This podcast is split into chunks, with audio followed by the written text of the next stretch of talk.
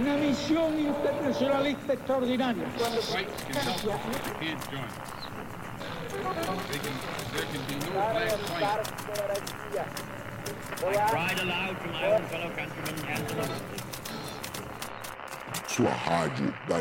can't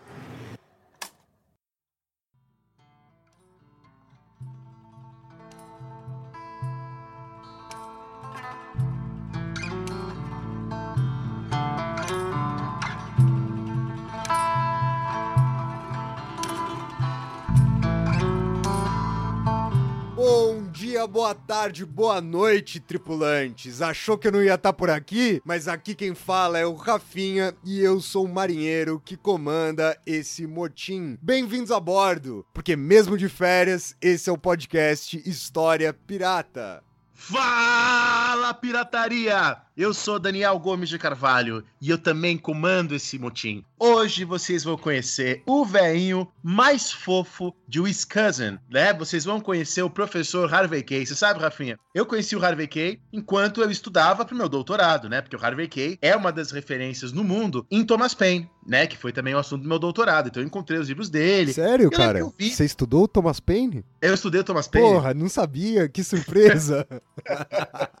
E, e assim, e eu conheci o livro dele, até olhei e falei, poxa, é um cara que eu posso procurar no futuro pra fazer um pós-doc, coisa assim. Eu não achei que eu ia começar a conversar com ele pelo Twitter, né? Primeiro eu fiz um encontro com ele lá pelo canal Nota de Rodapé, né? Canal do Jonathan, que já teve aqui com a gente no programa sobre o nazismo na África do Sul. E eu conheci, a gente começou a conversar por Twitter, aí ele me marca, e eu descobri que ele é tão, ou mais, né? Porque ele teve mais tempo de vida, um pouquinho mais que ele tem mais do que o dobro da minha idade, alguém tão ou mais apaixonado pelo Thomas Paine do que eu. Ele posta coisas sobre o Thomas Paine no Twitter me marca, me manda e-mail pra eu ver os Twitter dele. então o cara é bastante engraçado, inclusive bastante simpático. É um professor que se aposentou esse ano. Da Universidade Wisconsin. Assistam esse episódio de hoje aqui, ouçam o episódio de hoje, na verdade, assistam não, né? Porque é um programa de rádio, mas ouçam esse episódio de hoje e depois, se gostarem, assistam a entrevista que a gente fez com ele no canal Nota de Rodapé, porque lá ele conta outras coisas. Ele foi amigo do Hobsbawm, por exemplo, andaram juntos, ele conta histórias sobre quando ele conheceu o Hobsbawm, quando ele conheceu o Christopher Hill. E ele tem um livro importante, né, sobre os marxistas ingleses. É o Harvey Kay é um historiador marxista, né? Inclusive, a nossa discordância em relação ao Thomas Paine, a gente discorda em relação ao Thomas Paine, vem daí. E nosso programa hoje vai ser uma entrevista, uma conversa com eles, um programa em inglês, né? Bom pra vocês treinarem, bom pra vocês tirarem um sarro. Você sabe, Rafinha? É, rolou um boato lá na UNB que eu falando inglês, eu pareço um pouco a Sofia Vergara, né? A do Modern Family, pra quem não tá reconhecendo, vai ver. Aí eu até falei, poxa, mas tá tão ruim assim? Aí a pessoa falou, não, mas a Sofia Vergara é tão sexy, né? É um elogio que eu tô fazendo pra você. Eu falei, então tudo bem. É, eu preferia que você parecesse a Sofia Vergara com outros atributos e não com um sotaque com o qual você fala inglês. Ô Dani, o episódio é inglês, o episódio, né, traz convidados importantes. Aqui o próprio Jonathan participa, né, do episódio da, da gravação dessa entrevista com o professor Harvey Kay. O Marcelinho, que já esteve aqui com nós no nosso décimo episódio, também participa dessa O entrevista. Jonas, o Matheus, várias pessoas que já participaram aqui. Exatamente, exatamente. Eu, infelizmente, não pude no dia, né? Eu tinha achado que eu tinha uma aula livre e acabei não tendo, tive que dar aula no dia. Tô aqui com a minha pergunta separada, eu ainda quero saber. O Dani sabe que essa pergunta que eu ia fazer pro, pro Harvey Kay é uma pergunta que me instiga já faz algum tempo, né? E que eu ainda quero me aprofundar nessa questão. Mas se por algum acaso alguém não, não achar que não vai dar conta de ouvir inglês, tem essa entrevista toda legendada, né, Dani? Sim, vocês encontram ela no, na página do YouTube da AMPU-DF. Né, Associação Nacional dos, de, é, de História. Antigamente era Associação Nacional dos Professores Universitários de História, mas depois a associação se expandiu, né? E hoje ela é para todos os professores de história do Brasil, né? Então ela se chama Associação Nacional de História, embora a sigla continue AMPU. Então é uma entrevista com Harvey Kay. Se vocês quiserem vê-la legendada, vocês encontram lá no canal do YouTube. Só procurar no YouTube AMPU DF, Harvey que vocês encontram com muita facilidade. É isso então, gente. Fiquem aqui com esse episódio bônus. Se vocês acharam que iam se livrar da gente durante as férias, a gente prometeu e estamos aqui de volta com uma entrevista internacional aqui para vocês. É como aquele programa do Faustão que você não espera e de repente vem uma atração estrangeira ali, de repente, em pleno domingo. É um Julio Iglesias. Exatamente. É com a surpresa de um Julio Iglesias no Domingão do Faustão que a gente traz Harvey Kay pra vocês. Bem que é o nosso Julio Iglesias do História Pirata. Espero que vocês curtam aí bastante a entrevista. Tamo junto e até um próximo bônus, quem sabe aqui.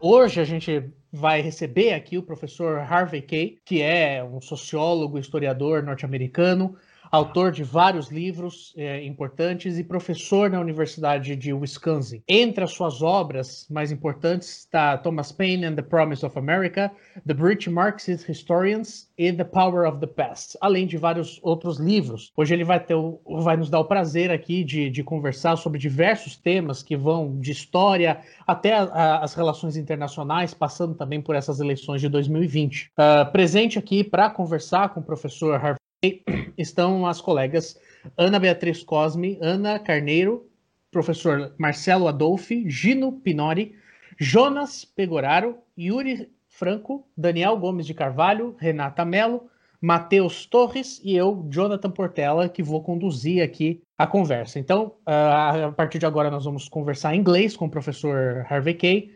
e vocês podem aí acionar o, as legendas. Professor Kay, uh, it's a it's a pleasure to be able to talk to you again.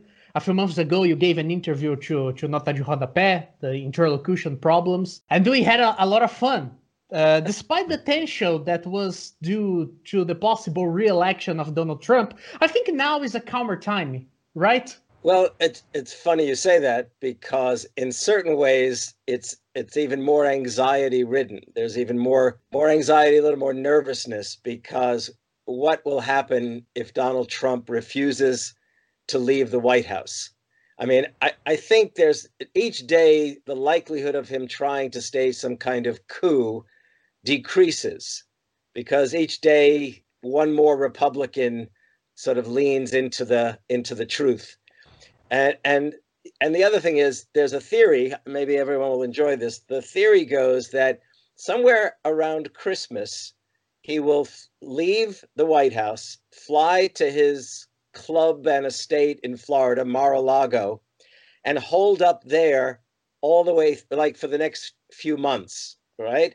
That way he'll never have actually said he's lost, but at the same time his physical his action in leaving Washington will indicate his deference, you might say. And then the other thing is whether or not he tries to pardon himself for all the corruption, okay, that he's that he that he and his administration have practiced, or will he hand over to his vice president, uh, Pence, Michael Mike Pence, I guess it is, and in hopes that he well not hopes, knowing he might pardon him. I mean, there's lots of questions like that, but I can tell you there is uh, there are more smiles on the majority of American faces this week than there were two weeks ago. How's that? Uh, Trump Trump claims that your state, Wisconsin, needs to go through a, a vote recount process because of possible fraud. Uh, Professor, did you help defraud the elections and defeat God's chosen one to make America great again? If so, we thank you a lot. Well, I will tell you that my grandfather, who was in New York, who lived in New York City, used to say that it was essential to vote early and to vote often. But I will not tell you that I practiced his advice. Okay. All right, fair enough, Professor. But I also, if I could, I'd also like to point out that the numbers that concern me even more than any question of fraudulent votes is the fact that Wisconsin is is really suffering the pandemic and has for some for many weeks now, and that 245,000 Americans have died as a consequence of Donald Trump's inaction and lack of care about his fellow citizens. That's not what I heard in Fox News, but okay. All right, no problem, Professor. So, uh, for the first question, I invite uh, Professor Daniel, please. Hello, Professor Harvey. I'm very happy that you agreed to talk with us. And whenever I talk to you or read your texts, I always learn a lot. And today I have two questions about the independence of the United States, which I thought from our last conversation about the, the history of the United States. Uh, the last time we talked, you commented on the radical aspects of America independence, which allow us to call independence as a genuine revolution. In fact, you you told me something that I really liked. You said that Common Sense, the book that Thomas Paine published during independence, was a kind of mirror because while many believed that Americans were taking back the freedoms of the past, Paine would have shown that they were doing something else. Indeed, books widely known as those by Eric Foner, Gary Nash, or Gordon Wood show the complexity of independence. My first question then is if we consider that the independence of the United States did not abolish slavery, did not give women a vote, why could we still consider it a revolution? Although Paine was an abolitionist and a Democrat, we know that his United States project was not at that time the winner. Uh, Isaac Kramnick, in his text on the Federalists, recalls how the United States Constitution was a project of the supporters of the strong states, somewhat different from the project of the first Republicans, like James Otis. This is my first question. My second question No, wait, is Daniel, can we take each question so I don't, so I don't? okay. Okay. Okay. Okay. And but first of all, I want to say that I am absolutely, I'm honored. I am excited. And with all due respect to Gino, I am nervous. Okay. but I, but I think that's a great first question. Uh, first thing I want to say is yes, I've, I argue that Paine's common sense in many ways was a mirror. And for those who don't quite understand what I mean by that, when Thomas Paine arrived in America, in late 1774 and then sort of gets out and about in Philadelphia in 1775, what he discovers is something which really had to appear to him already revolutionary. Most students don't learn that in Mhm. 1774 through 1775, Americans had already, in their own fashion, carried out a revolution. It was called a rebellion. Now, it was a revolution because they essentially threw out British authority and they organized committees to regulate and govern their towns and their cities. Mhm. And, and which, by the way, would be an anarchist dream, really, without question. Okay. the self governance kind aspect. So when Paine, but but it is the case that at no point, oh, uh, there's no point at which any of their leaders actually call for separation from Britain. Remains that of Britain recognizing that Americans too are British and they should have the rights that their cousins in England and Scotland have. And what that means is that no legislation without representation, which conservatives like to say no taxation without representation, but it really is no legislation without representation. So, and, and by the way, Edmund Burke, I'm sure you all know that name. Mhm. Edmund Burke himself, in March of 1775, gave a speech to Parliament in which he basically tells his fellow parliamentarians we must be very careful. If we push too hard against these Americans, they will realize what they have done. They have carried out a revolution and they've set up a government of their own. And and by the way, what makes it even more interesting is that Burke himself said it's not as if he worried about what happened in America and the whole system of colonialism. What really worried him was the fact that that revolution would set an example to the world. And the very things that those parliamentary figures held dear about the British order would literally be threatened because the British people themselves would realize, well, wait a minute. Maybe it is the case that we can start the world all over again, as Thomas Paine said. Okay. But but for some reason, that too is a speech that tends to be forgotten. And of course, Burke wasn't speaking in a way to incite the Americans. Paine arrives, and I doubt very much if he had, he might have, but it, I doubt if he had actually read Burke's speech, but it's possible. And what he sees is astounding to him, as I said. And so common sense is that call for revolution. Now, you bring up this is the point. You you it's a very good question. To what extent is it the revolution that Thomas Paine imagined? Okay? I mean Thomas Paine himself, one of his first writings was a call for the abolition of slavery. Now, it is absolutely true that the abolition of slavery does not take place in the southern states, but the revolution does instigate the end of slavery in the northern states, mm-hmm. more slowly, perhaps, than African Americans themselves would have liked, desired, I mean, ho- you know, hoped for, but it does take place. And, and I think you Brazilians can fully appreciate the, the difficulties of trying to carry out the end of slavery overnight. Leave it, okay? Mm-hmm. Then, but here's the other thing, and this is where Isaac Kramnick's work is important. You brought up my my very dear friend Isaac Kramnick, who passed away last year.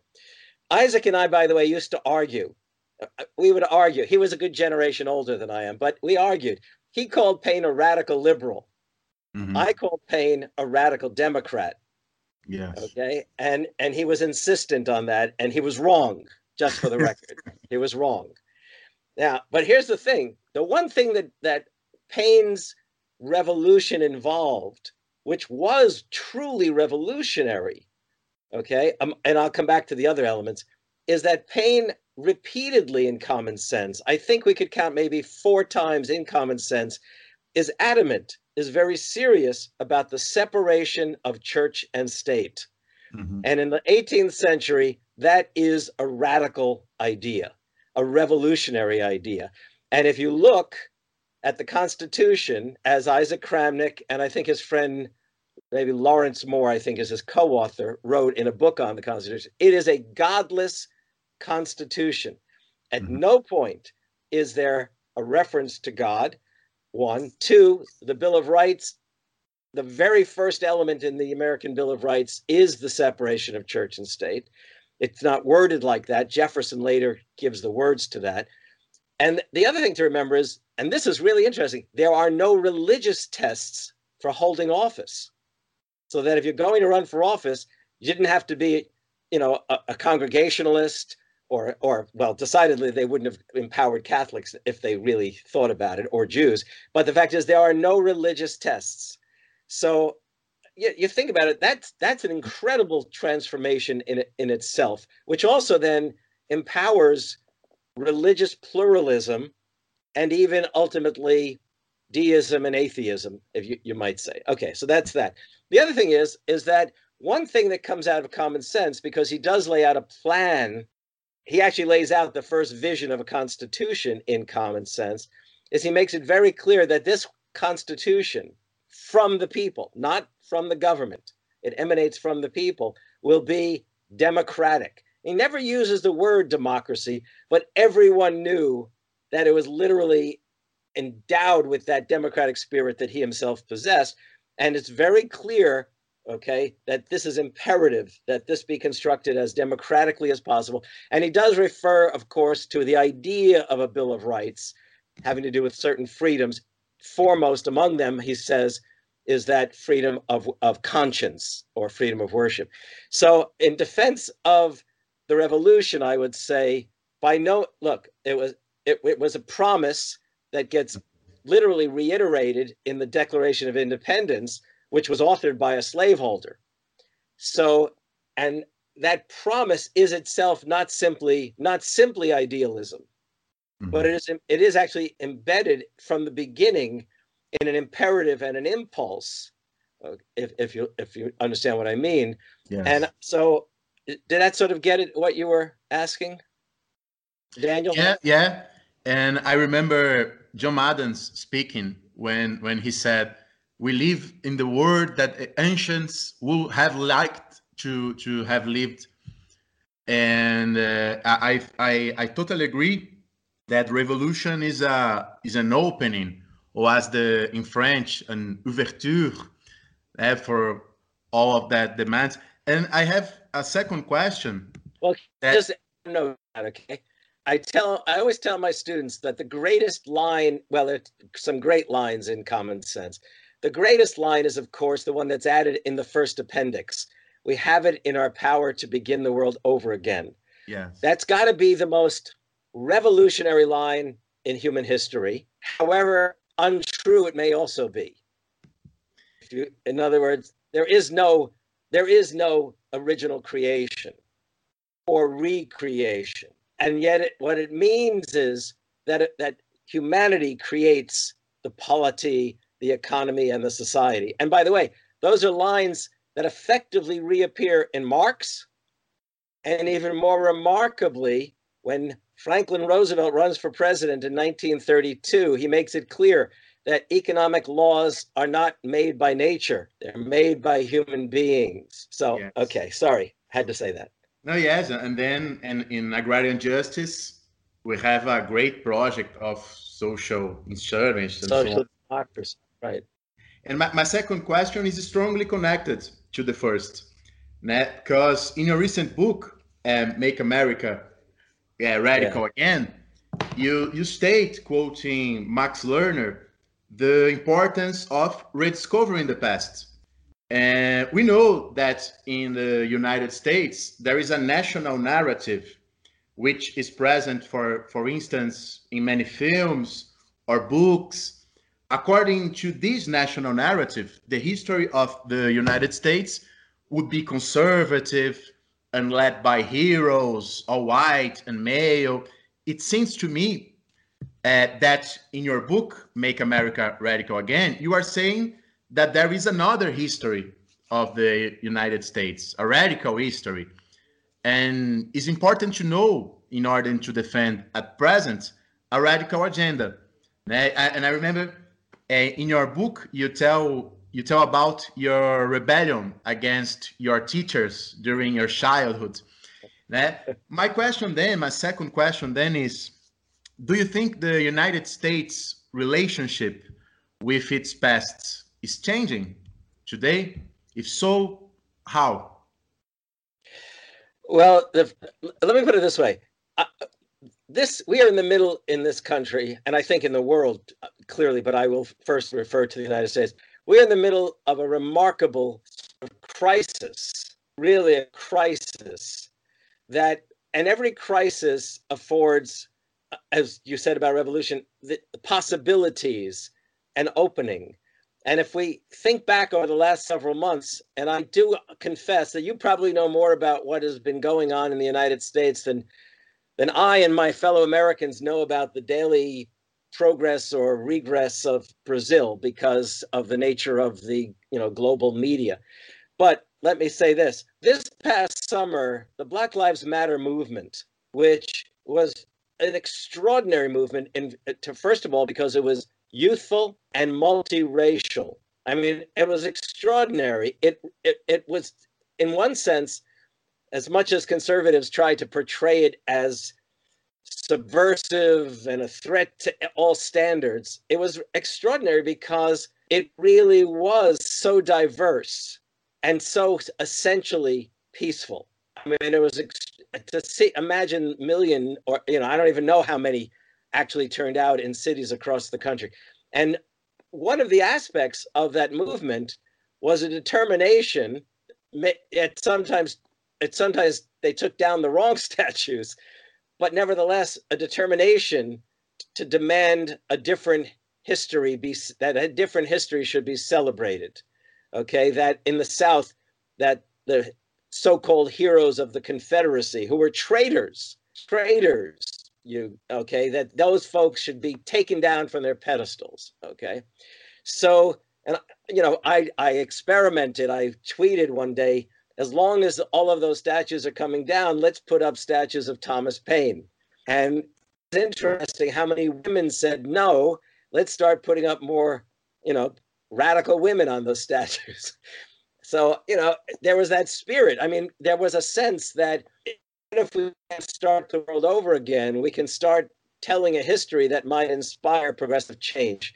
Um, so I, I, I think that they, it's going to be a, it's a look struggles don't occur overnight you know they don't see victories overnight but the younger generation is not unlike my generation of the 1960s um, a really remarkable generation and i think offers a, a lot of reason to hope and even more than my generation it seems to me that they are transcending the racial divide that even marked very seriously the, the struggles of the 1960s. Does that sort of get at what you were asking? Yes, yes. Thank you very much for the answers. Okay. All right, now I invite Ana Beatriz for the next question. Okay, I'm Um, looking up there. Okay. Uh, ha. Good morning, Professor.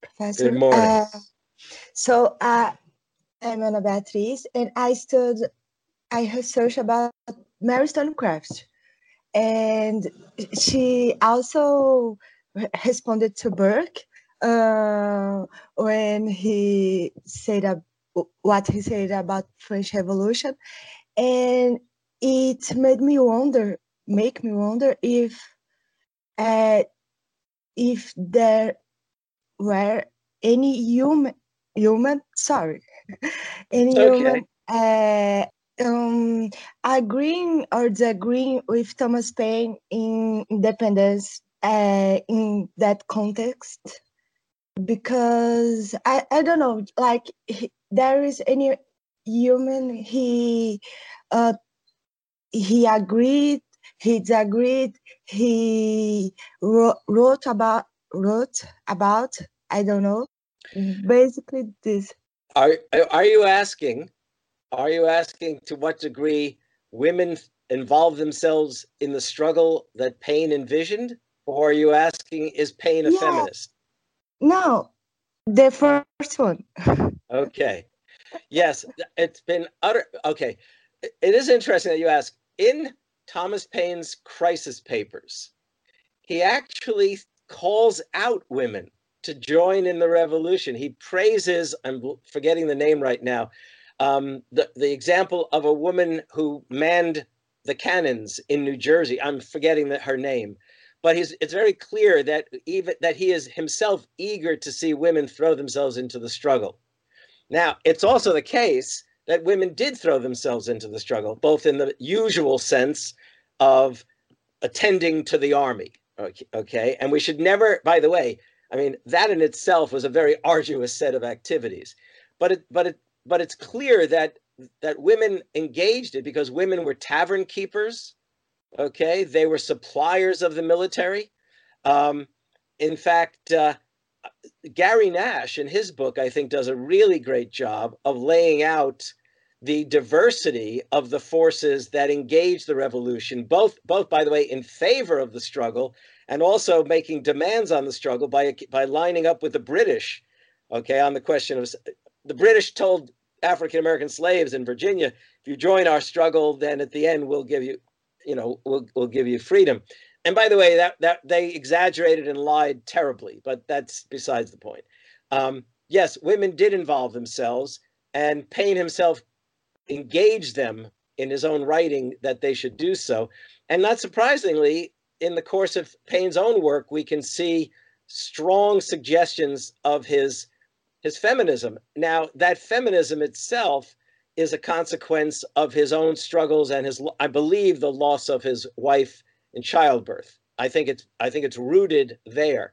But there's no doubt about the, the very, very close friendship between Mary Wollstonecraft and Thomas Paine and likely her influ- further influence on his thinking.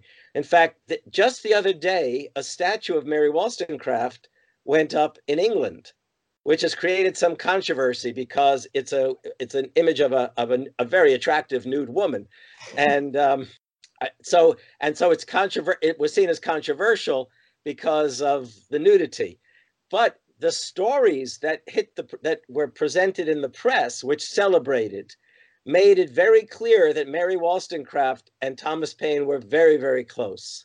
Okay, and I so I do think that Mary Wollstonecraft influences Paine. I know that Thomas Paine significantly influenced her. It's also interesting since you have read Mary Wollstonecraft that her writings are not nearly as revolutionary as as it's imagined. It's a determination. I mean, she basically asks, why would you want to keep women down? These are the very same women who will be raising your children. I mean, but but she is clearly the first of the modern feminists, and I and I think she should be celebrated in those terms. And she had a real influence in the United States, especially. It's hard to say amongst uh, laboring women, but decidedly amongst uh, what we would think of generally as middle class women. And a feminist movement emerges. I'm not a specialist on that. In the eight in the 1790s, I'm pretty sure, influenced in part by by her. So, uh, you know, yeah. I mean, I'm glad you brought up her name. Uh, I'd like to see statues of her too. Uh, mm, not uh, just just don't start with nudity. Like it's not her. No it definitely is not. Right. It definitely is not. Yeah. Uh, yeah. Thank you very much for your answer professor oh thank you. Are you are you a professor or a graduate student can i ask? A graduate student. Very nice. What are you working on? Can i am i allowed to ask questions as well? Oh all right. I'm working on the the text that he she published to respond Burke, and I want to know why it has like forgotten. We remember the text about the rights of women, but we forgot about the text of rights of men, and I think that the two of them is uh, together speaks about how she saw society, not just one or the other. Yes, thank you. Thank you. And I hope thank you do very well in your work. Thank you. Okay, now I invite your friend, Gino. Okay, very good. Gino, you're in uh, Brasilia. Is that is that the case? Yes. Okay. Yes. Um, well, my question was kind of answered uh, by your second answer to Daniel, but I'm going to ask it anyway. Uh, politics is a constant and vast work. You wrote about democracy, ideology, Marxism, education, Thomas Paine, and, of course, the writing of history. In this year, almost all of those themes played with fundamental aspects of the crisis the world is allegedly getting through. In Take Hold of Our History, he associated the knowledge of the American past with radicalization by the society argued necessary to start solving structural problems in USA.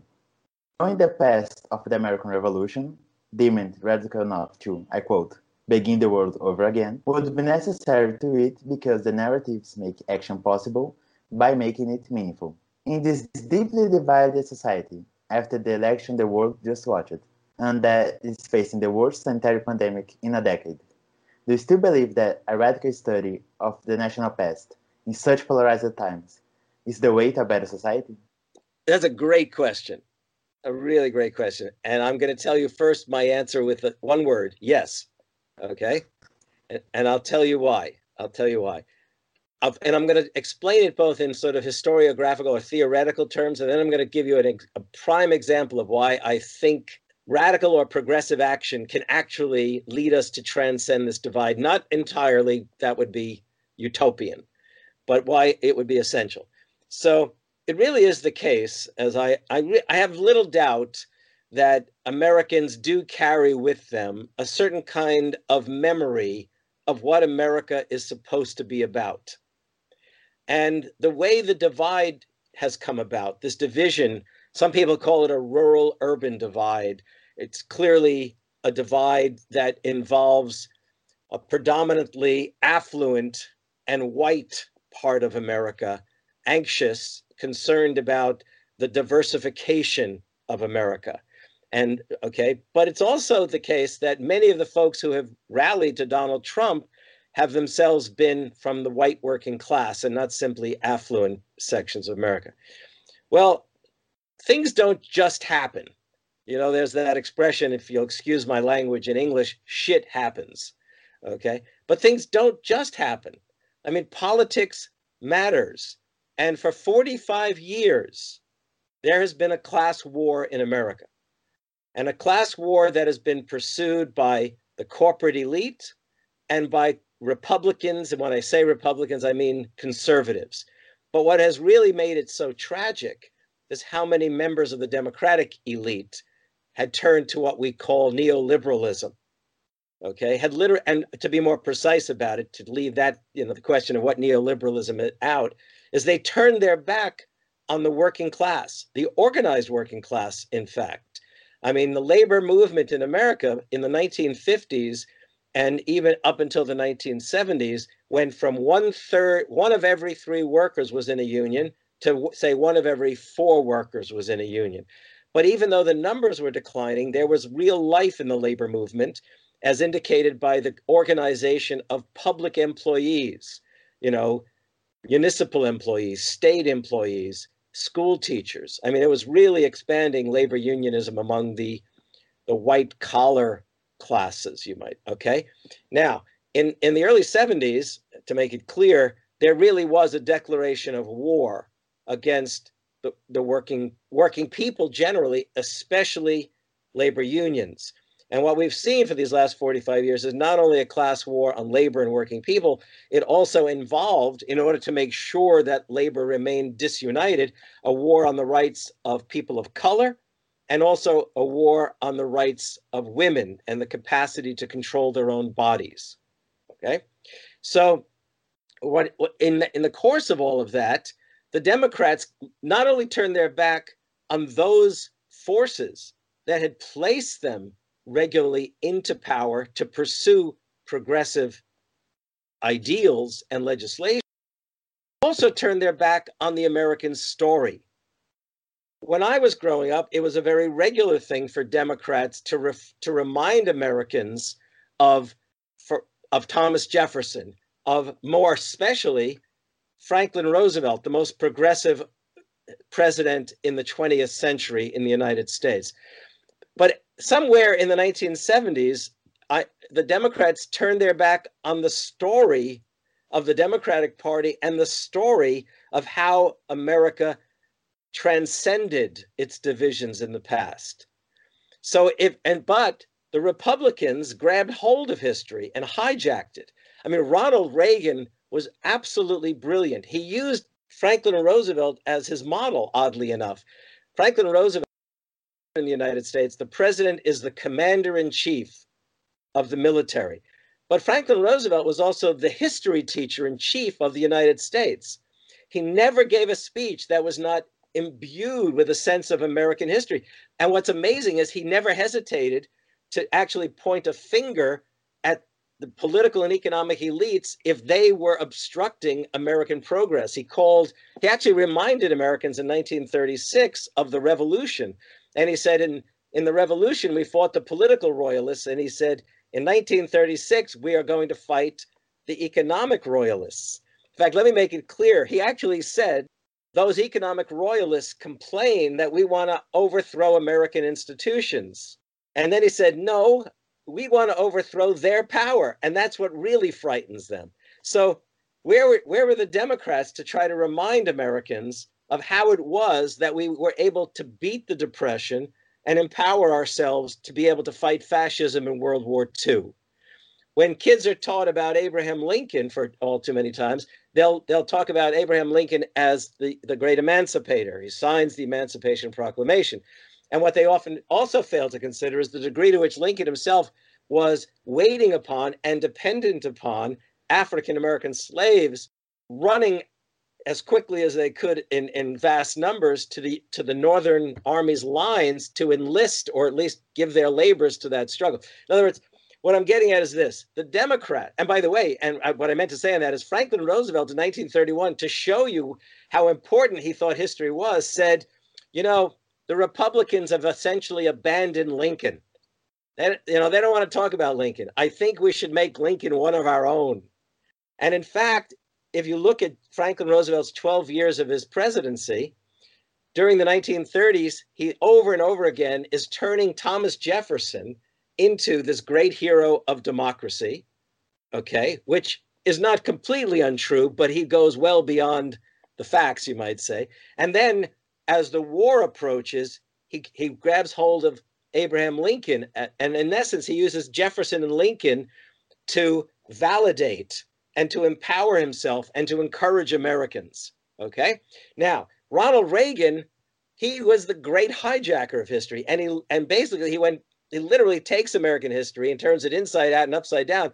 His his uh, his acceptance speech for the Republican nomination. I, uh, you'll excuse me if I go on about this, but figure I've got a new audience to teach history. Here I'm going. So what what Reagan did in his acceptance speech, because he had once upon a time been a, a Roosevelt Democrat, he at the convention in 1980 he quotes three figures from American history to empower what comes to be called the Reagan Revolution. He quotes Thomas Paine, Abraham Lincoln, and Franklin Roosevelt. And I can tell you, conservative intellectuals, conservative columnists in newspapers were outraged. The Americans watching loved it. They loved hearing Paine and Lincoln and Roosevelt. But George Will, the leading conservative columnist in the Washington Post and Newsweek magazine, all that, he was outraged. Said, "Wait a minute! A conservative president should not be quoting Thomas Paine. He should be quoting, guess who? Edmund Burke, right?" so okay, so what I'm thinking is this the Democrats literally abandoned not only working people, the working class, they also abandoned the story of Americans' struggle and progress, which was not always one dimensional. I mean, not at all. Okay. I mean, after the Civil War and Reconstruction in the 19th century, there's a period known as the Bourbon, down south, the, the Bourbon regimes take over. And literally, disenfranchise African Americans and poor whites. And they run one party states in the southern part of the United States. So, what I'm thinking is imagine if the Democrats got smacked around a little bit and started remembering some history. Okay. Imagine if Bernie Sanders had actually made more of American history. If Joe Biden started remembering his history and started talking to Americans about it, that's first. But then take the lesson from history. And here's the lesson in the 1930s, the divisions among Americans were far greater, perhaps, than they were today in many ways. Racial, ethnic, religious religious differences mattered tremendously in the 1930s. Protestants despised Catholics and Jews, and so on and so forth. But what Roosevelt did is he created massive public works projects to in order to provide work and incomes to people and to, and literally transform the American landscape which brought together in the Civilian Conservation Corps 2 million young Americans of diverse backgrounds. And what they discovered is that they were Americans, that they weren't simply Italians or or Jews or Irish or whatever else. And how do we know this? Because they were, they wrote letters in vast numbers to the White House and actually spoke of how they came to see themselves as Americans, in addition to the fact they, for the first time, had adequate medical attention, they were learning skills, and so on and so forth. Similarly, at the level of the Work Progress Administration, which was for more adult uh, men and, and, and women, but especially men. So my thinking is, if people would pay attention to the American story, not only for the sake of re-engaging the American imagination, they would also take the lesson of pursuing a great national rebuilding project and bring together diverse Americans from all around the country. Look, young Americans have already shown what they want to do. They were out in the streets for Black Lives Matter, and they were out in the streets in the full, if you like, mosaic of American. I mean, it was just absolutely gorgeous. It, it brought tears to my eyes. Okay. So, you know, I think it's possible. If I didn't think it was possible, I'd stop teaching history. Okay. Thank you very much. Thank you. So, Anna, it's up to you. Oh, um, hi, Professor. Uh, look, it where am I is such an honor. Okay. Right here. I Can you need- see I me? want you big. How can I make you? Oh, Anna with uh, and last. How do you Uh, pronounce your last name? Laranjero or Okay, Laranjada. Right. Um, first of all, it's such an honor to be talking to you today. The I honor is am mine. Believe me, the honor is mine. huge I'm a huge Michael Brooks fan as well. So talking to Ah, someone okay. interviewed is Yeah. We miss Michael. to. I do, yeah, we all do. Um, so my question ties in nicely with um, Juno's question, uh, which is about the new, the Green New Deal that's being proposed by the more radical side of the Democrats, and it's more related to the energetic transition that's being proposed. Um, so the same as the New Deal promoted, the same way the New Deal promoted an energy transition from coal to oil, the Green New Deal proposes a transition from oil to renewables. And I was wondering if these uh, this legislation has the same potential to bring about change and and remind Americans of their radical history. And I know professors hate when we ask them to make predictions about the future. I know you don't have a crystal ball, but I'm wondering what your perspective on the Green New Deal is and the potential that it has to bring about this radical change that you um, suggest is so American. That's a great question. It's so great. It's almost as if you were reading my mind of the last few months. Okay. And I'll just start off by saying we'll we'll talk in honor of, of Michael. And by the way, when you said you were a, a big fan of Michael's, my first thought was, I and I have to tell you that no one, no one on the left was more determined to keep the the the, the, the Lula story in our minds than Michael. Okay. And that's that that will go down as as one of his great great efforts okay okay so the green new deal is is absolutely standing on the shoulders intellectually and politically of the new deal of the 1930s let me start there okay to give you the sense of why i think it's possible and and of course imperative so part of the New Deal of the 1930s, and I mentioned it a bit before, was a transformation of the American landscape. So the Civilian Conservation Corps, the Works Progress Administration, and other efforts were de- there was a massive program of restoration of the environment. There was awful. So, for example, even here in Wisconsin, which is known as the dairy state, in the southern part of the southwestern part of the state, which is much hillier than the rest of the state, there was tremendous soil erosion. Farmers had cultivated hillsides. I can't call them mountainsides, but they're sizable hills, and that and actually did a poor job of maintaining the soil. Okay, in the plain states, people always imagine the plain states was rich for cultivation, but actually the soil is very thin, or was very thin in the in the plain states. And after de- you know decades of cultivation, we ended up in the 1930s with what came to be known as the Dust Bowl, where the top layer of the American you know plain states was practically lifted up and sent to to to fall into the cities of, of Chicago and New York and Pittsburgh. I mean, it was, it was a horrific kind of thing, and it involved a mass migration of folks from uh, Oklahoma in particular, but from surrounding states out to California.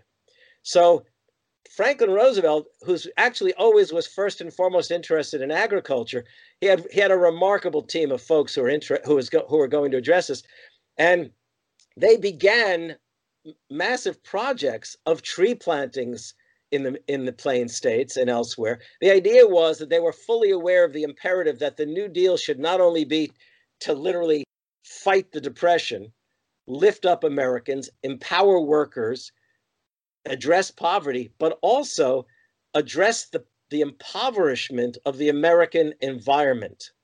And one of the reasons, of course, that it's called a Green New Deal is that if you imagine the massive kind of mobilization of resources that could go into the into the pursuit of the Green New Deal and the and the energies that that that it would take. When I was talking a little while ago about a massive public works project, and I should have said I meant in my head the Green New Deal. Okay. So I do believe it's possible. And I'm going to tell you something else, which people on the left don't want to say. Look, the United States remains the most powerful nation on earth. It still is the place that people will look to for better or worse. And if we take up a Green New Deal, that will be a signal that we will not only go back into the Paris Accord, which in itself is a moderate kind of uh, enterprise, but we would literally perhaps empower other peoples to pursue similar kinds of activities. And I don't say that chauvinistically. I say that because as a re- I've as a realist, it is imperative that America pursue the Green New Deal for my grandson's needs and for generations to come.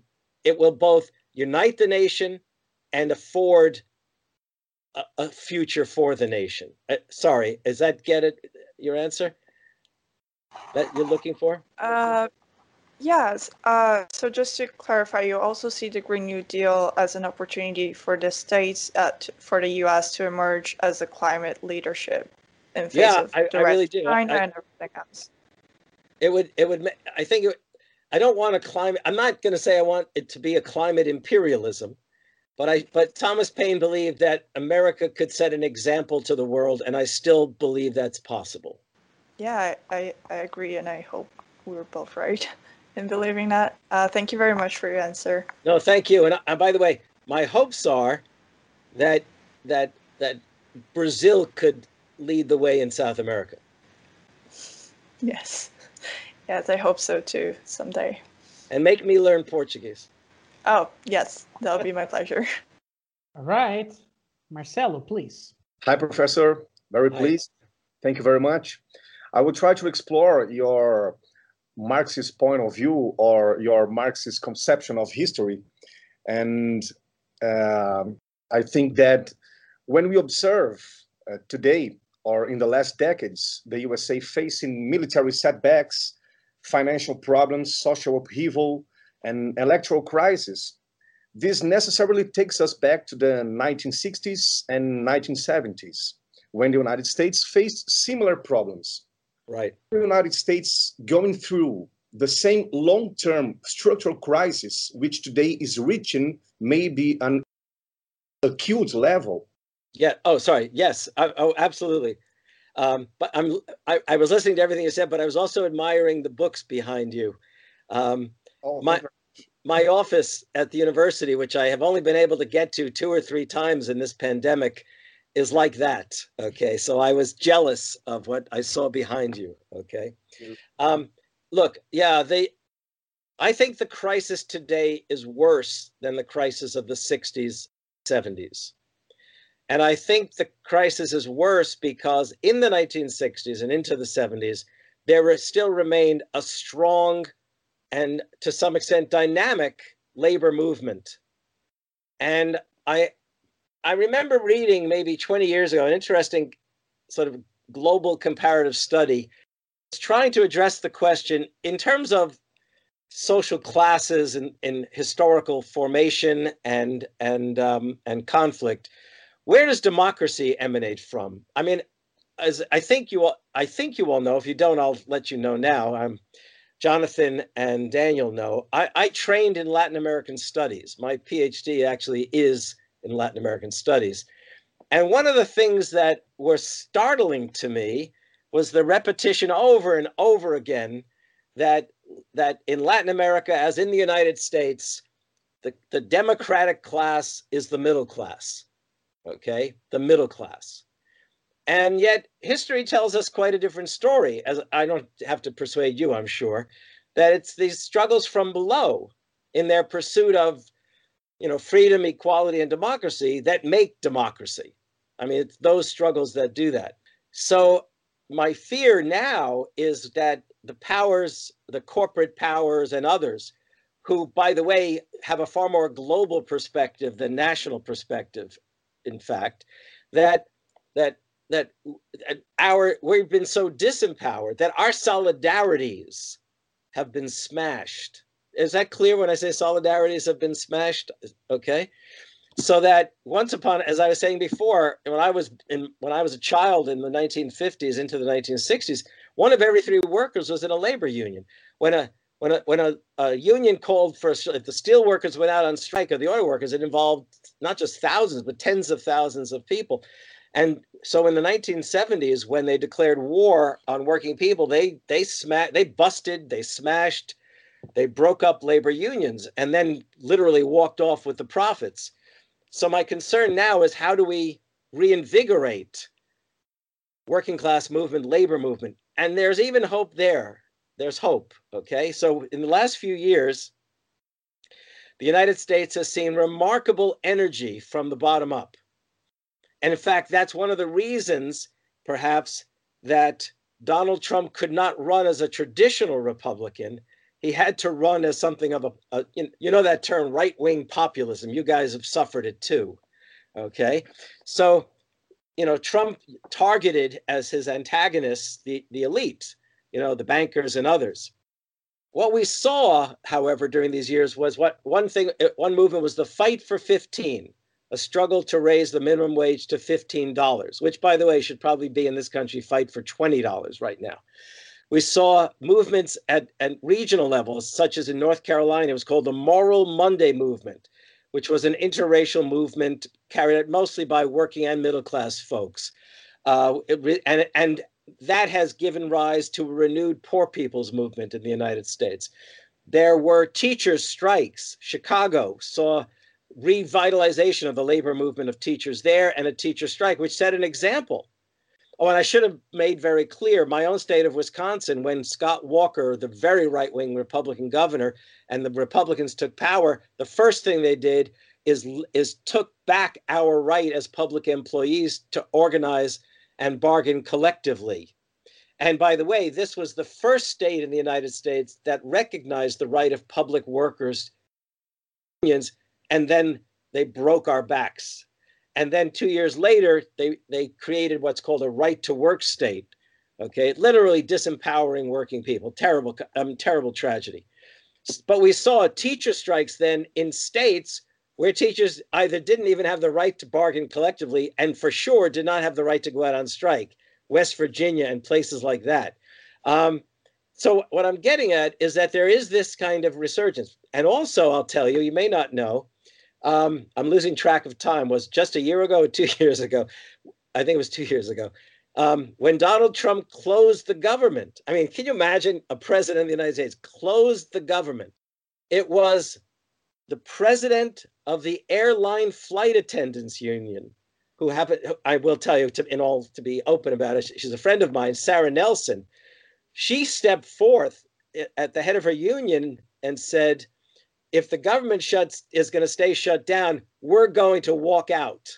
And she called for a general strike in the United States and decidedly a strike in the airline industry. And that literally flipped the switch, and Donald Trump reopened the government. And Sarah Nelson remains the most significant voice in labor today, may even become the president of the American Federation of Labor.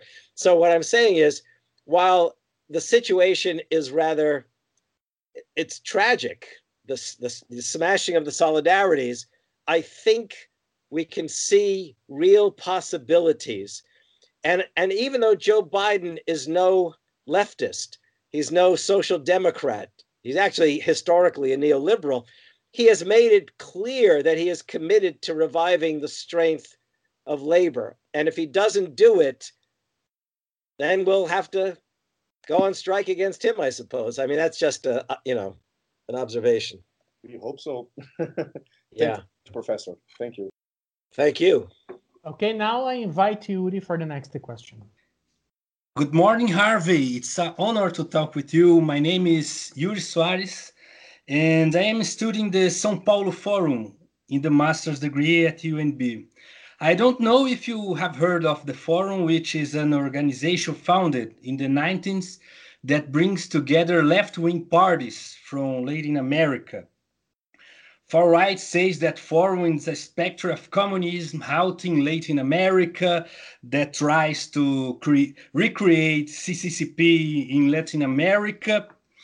And I say this because in my research, I became interested in the reasons why the United States left don't have a tradition of forming strong ties of international solidarity. I like the left parties in so many other countries. I saw many reports of the international politics of AFL-CIO, which is a great partner of CUT here in Brazil, but not of the Democratic Party itself. we recently saw the creation of the Progressive International, which still seems to me to be taken much more seriously by Latin America and Europeans than by the US left. Do what, uh, to what do you owe this reticence, this certain isolationism? Because in the past, in the 20s, we had the CP USA participation in communism, communism international, but after that, uh, we don't see many leftists of the United States forming ties with other countries in the world. Why? That's a really good question. And I can tell you, when I saw the list of possible subjects, this was the question that worried me the most. Okay. This was the question I almost told Daniel, can we not answer that question? because it, it is actually a haunting question. Now, uh, let me just start off with a side with a, a, a side comment. Just the other day, I was reminded when I so when I lived in Mexico in the 19 in 1970s a few times, I was living with a Mexican family and the father was a doctor. He was a Peruvian doctor and he had come to Mexico essentially years before well, years before.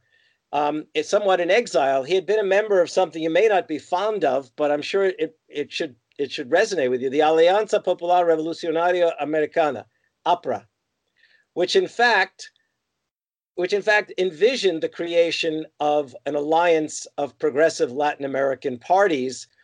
Most and foremost, with, with they were hoping to create a, a, a, more democratic Peru. And I don't, and I will confess to you, I don't even know about the Progressive International. That's how that's that's how ignorant I am about these kinds of things right now. But it, but to answer your question historically, um, various thoughts occurred to me when I imagined this question being answered. And one of them is that there's this a strange process which is, is a little bit different in the story of Brazil and Argentina, but a very strange process that occurs in American immigration. American immigrants during the 1920s, and keep in mind, we essentially closed the door on immigration in 1924 until 1965.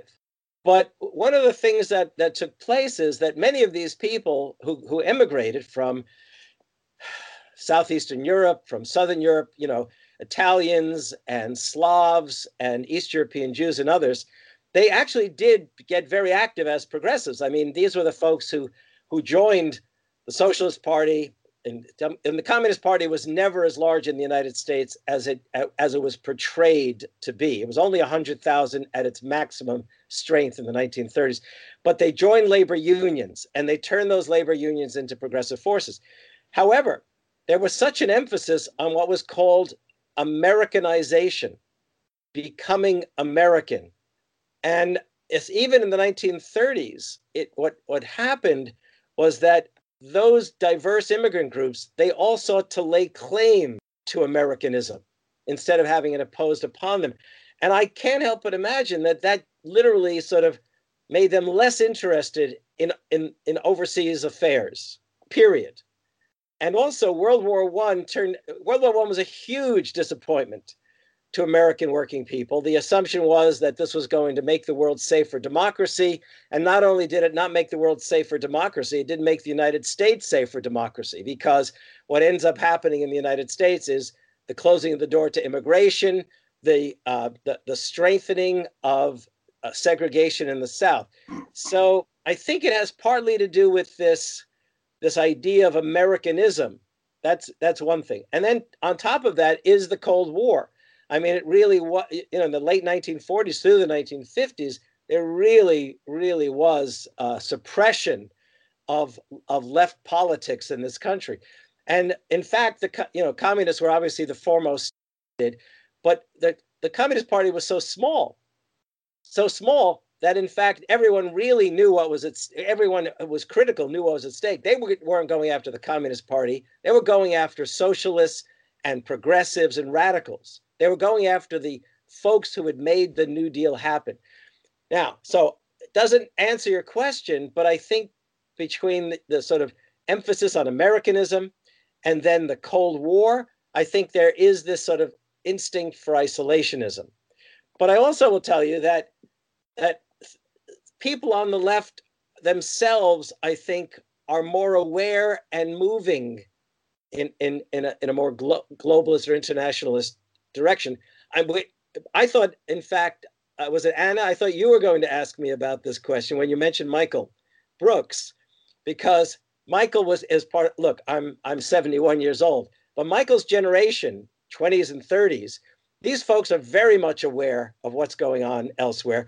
I'm not sure to what extent they're organized enough to create alliances, but I'll give you an example. This past couple of weeks, the young left has, has celebrated developments in Bolivia. And so I can tell you that for years I never heard that kind of talk amongst amongst the left. So I, I apologize that I can't give you an adequate answer.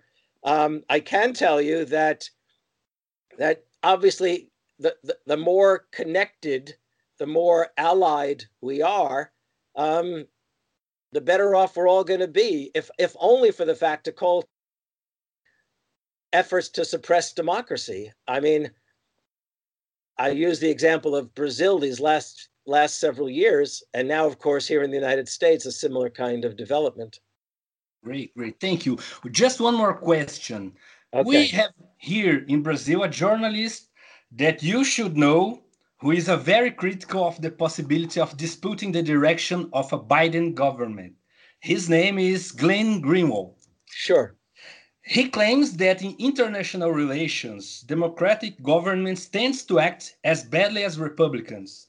For example, he discovered that during the Obama administration, the NSA spied on Dilma and her entire government, as well as supporting Operation Lava Jato to carry out the 2006 coup.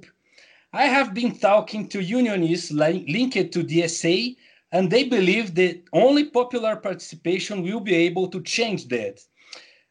Uh, what do you think we Brazilians and Latin uh, Americans can wait from the Biden government in international relations?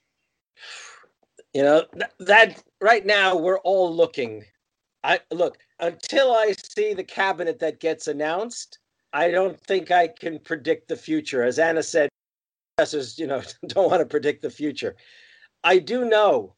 Look, I, I've been a Bernie Sanders supporter since the 1980s when he first entered politics. And my expectation, not my expectation, my hope and aspiration was that we we would see a Bernie Sanders presidency. Maybe I was fantasizing too much. But it is the case that that possibility presented itself and it would not only have changed American political life, public life significantly. I think it would have clearly changed America's relations to the with the world. The last few years with Trump is clearly at its worst. At its worst. I mean, if you look, um, Turkey, Brazil, the Philippines, wherever Donald Trump saw a, an authoritarian right wing, I, I was going to use four letter words. I won't do that right now. Um, whenever he saw them, he embraced them. He ba- basically got into bed with them. Okay. Um, Bernie Sanders would have been utterly different. Joe Biden, Joe Biden is by no means a radical and progressive on international affairs. However, there's reason to believe, and uh, look, people keep asking me, how can we push Biden a bit further to the left? That's the question and I can tell you that I'm I have a different view than many on the left who are outspoken. Every, you know, there's a desire to declare war on the Biden administration before it gets started. I don't think that's the, the smart way to go at all. I think the smart way to go is to actually believe that if Bernie Sanders and Elizabeth Warren and some other senators who are progressive.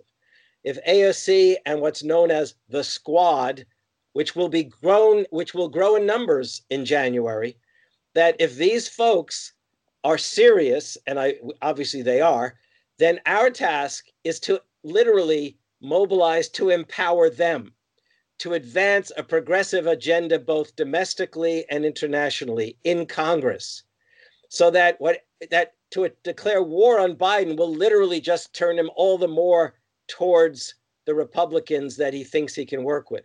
And I think the trick is to give our energies to pushing our representatives who are progressive in Congress to pull Biden, that they should be outspoken and pronounce now, proclaim now their agenda and their eagerness to work with Joe Biden in pursuing it. And I will tell you, if it hel- if it helps at all, just the other night, Bernie said, I'm going to actually show you. Bernie sent out an email to his followers, okay? And he lays out in here the agenda that he's going to pursue in the US Senate. Now, he can't do it by himself, but there are others who can join with him. So let me give you an example. Elizabeth Warren is a progressive, and her basic politics has to do with regulating corporations. Bernie Sanders is labor and social change. Um, a man named uh, Markey from Massachusetts is the co author with AOC of the idea of the Green New Deal. He's in the US Senate and he just won re election. Merkley from Merkel Merkley from Oregon, who I believe is an independent but caucuses with the Democrats, as does Bernie, he is already on record aligning himself with those kinds of forces. There's four senators, and then and then there's another man, Sherrod Brown. There's a possibility to pursue change from that angle oh, as well as with the, the enlarged squad. So I, I don't want the left to be I don't want the left to be seen as proving what the conservatives in the Democratic Party say. That is, the left is costing us victories. I want the left to act like leaders, okay, before we have to act like opposition. That that's my thinking right now, for what it's worth. Well, thank you so much, Harvey. It, uh, again, it was an honor to talk with you. I hope we can talk again in the future.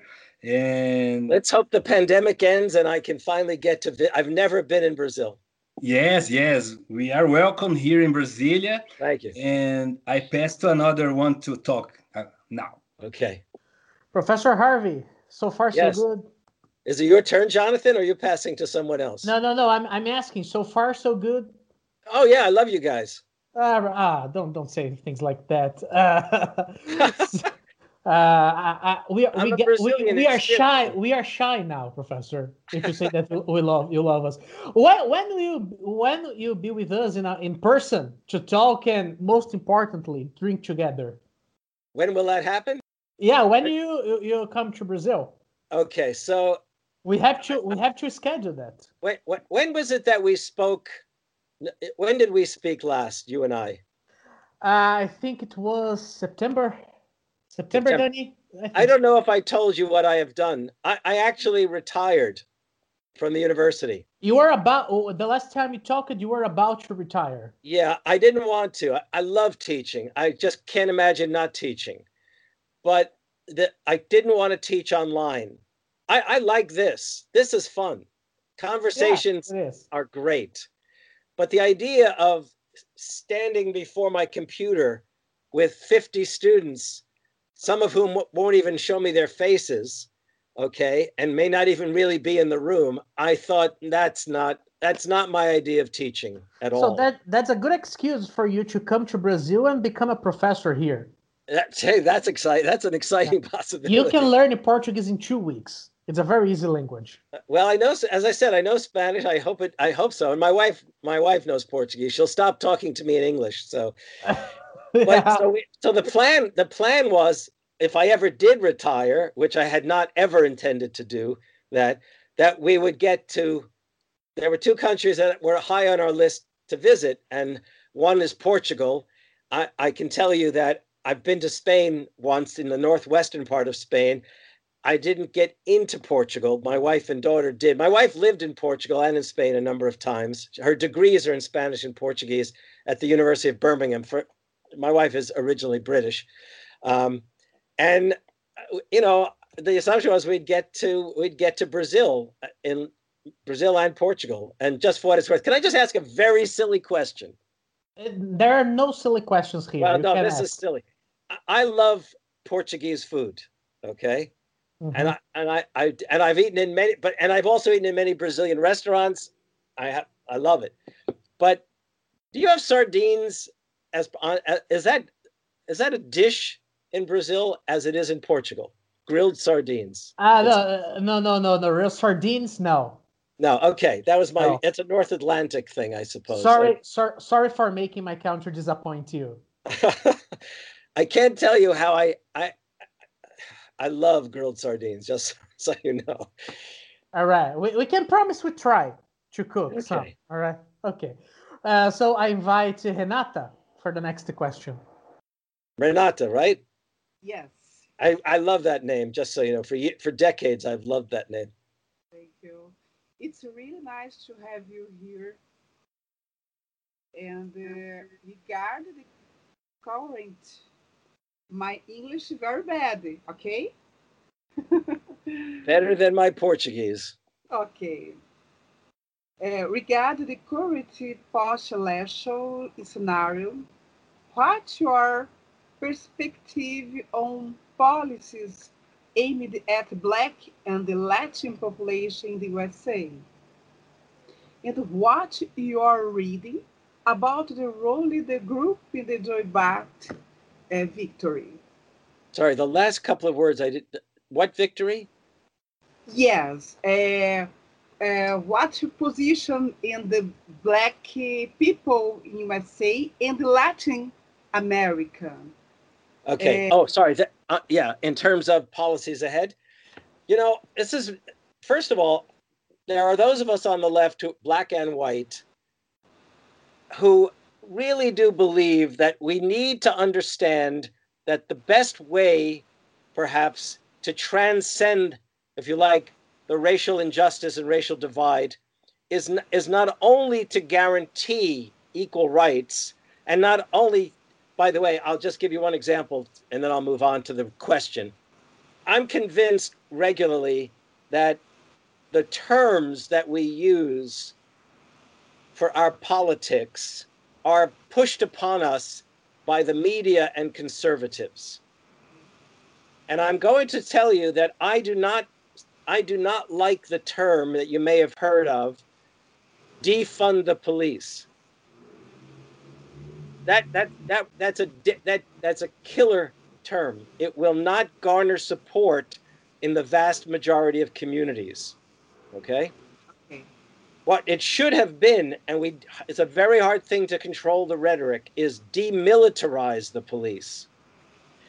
There has, without question, been a militarization of police over these last few decades, both in terms of ideology and in terms of the equipment that they're given, okay, to control people. Heavy, heavy equipment. So what I would say is that, and that, first of all, we really need to do a better job of, of controlling the rhetoric and in terms of the struggle.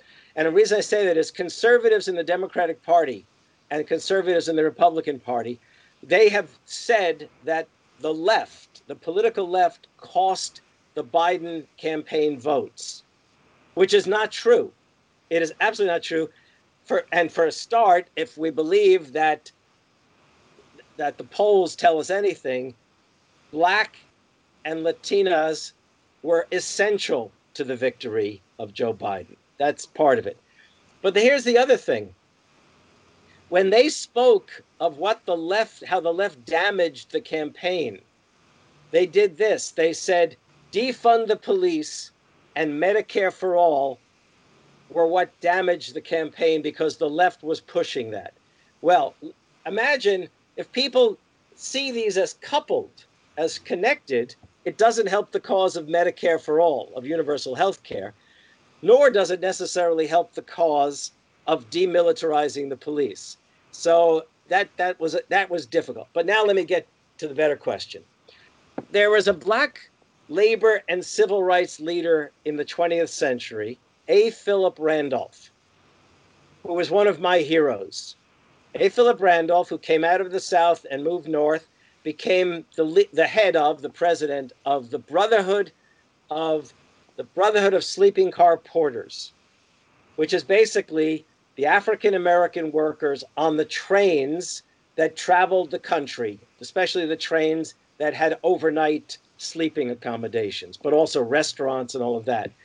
And A. Philip Randolph in 1926 gave a very interesting speech. It was the 150th anniversary. 150 yeah the 150th anniversary of american independence and in this speech which he gave it was like an audience of, te- of i believe tens of thousands which was probably a northern audience a mixed audience and he said you know he said the historians don't necessarily tell us but we know that african americans brought democracy to the South for the first time during Reconstruction. Here, and he says in 1926, maybe we can bring economic democracy to America in, in the 20th century. Now, what he, he didn't say, he didn't he didn't he didn't fail at any time to organize and mobilize African American workers. I mean, that was his that was that was his mission. But he really did see that the struggle of African American workers was the struggle not only for African American workers, it was the struggle for Americans. Uh, I'm going believe me, stick with me. I'm I'm getting to this, okay? Okay. So A. Philip Randolph is the man who launched what was known as the March on Washington movement in 1941, which which compelled FDR to sign orders to desegregate the defense industries before the war. And after the war, it was that same A. Philip Randolph who pushed Harry Truman to desegregate the American military. In 1960s, in the midst of the civil rights struggles, A. Philip Randolph and a man, um, and also Walter Reuther, who was the head of the United Auto Workers, who, who wrote the checks to make it possible, they organized the March on Washington movement for jobs and freedom, the great March on Washington that's famous for, for Martin Luther King's speech. 250,000, a quarter of a million Americans descended upon Washington and filled the National Mall. Now, it was Jobs and Freedom, okay? A. Philip Randolph then launched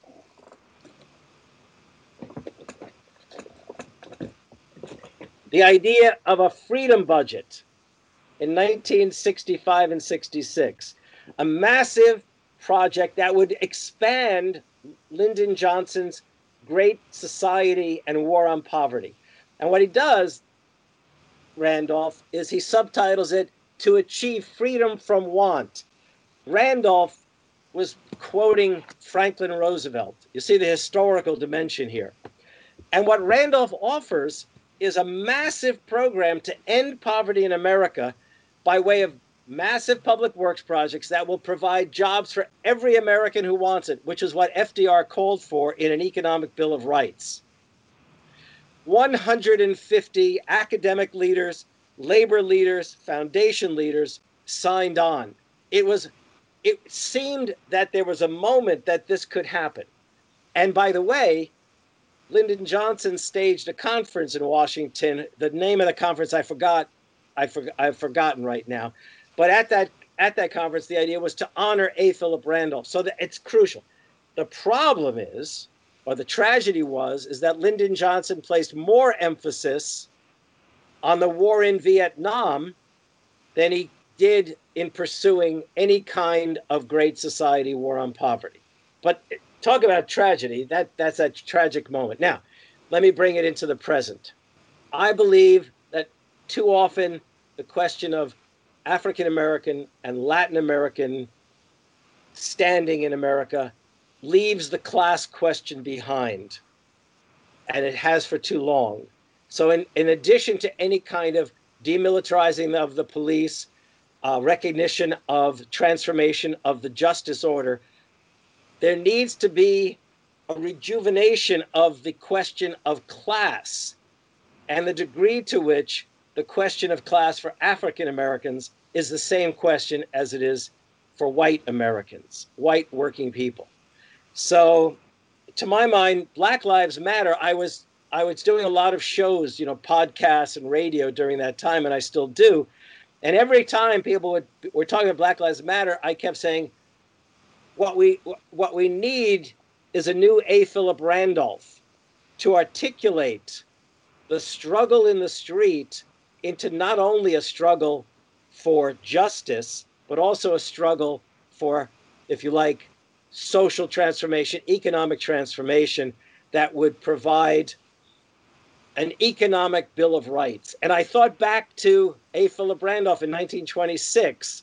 Maybe the African American movement can bring economic democracy to America. Anyhow, I don't. That's the best I can tell you. Okay. Okay. Uh, one one question, uh, please, uh, Jonathan or Daniel. É, uma dúvida, é, é, I speak in português, ok? Ok. Translate Jonathan or Daniel. Okay. É, uma curiosidade, meninos, eu gostaria que vocês perguntassem, por gentileza, qual é a, a, a, o olhar dele sobre a história de Assata Shakur, uma American African é, que vive em Cuba por conta de perseguições políticas. E a, até os dias atuais ela é considerada como uma, uma de alta periculosidade nos Estados Unidos. Tá na lista da CIA. Yes, yes. Eu gostaria de saber, please, Harvey, Kate. So, é, Professor Harvey, sobre essa é, o olhar dele sobre okay. essa situação até os dias atuais, por favor. So she wants to know uh, how do you see, in a historical perspective, the figure of Assata Shakur? Uh, do you know who is she? I confess I do not. É, ele, não, ele, não a conhece, ele não a conhece. Panteras Negras. From the Black Panthers. Oh, wait. Hold on. So who are we talking about? So uh, uh, she's asking she's asking you to talk about Assata Shakur.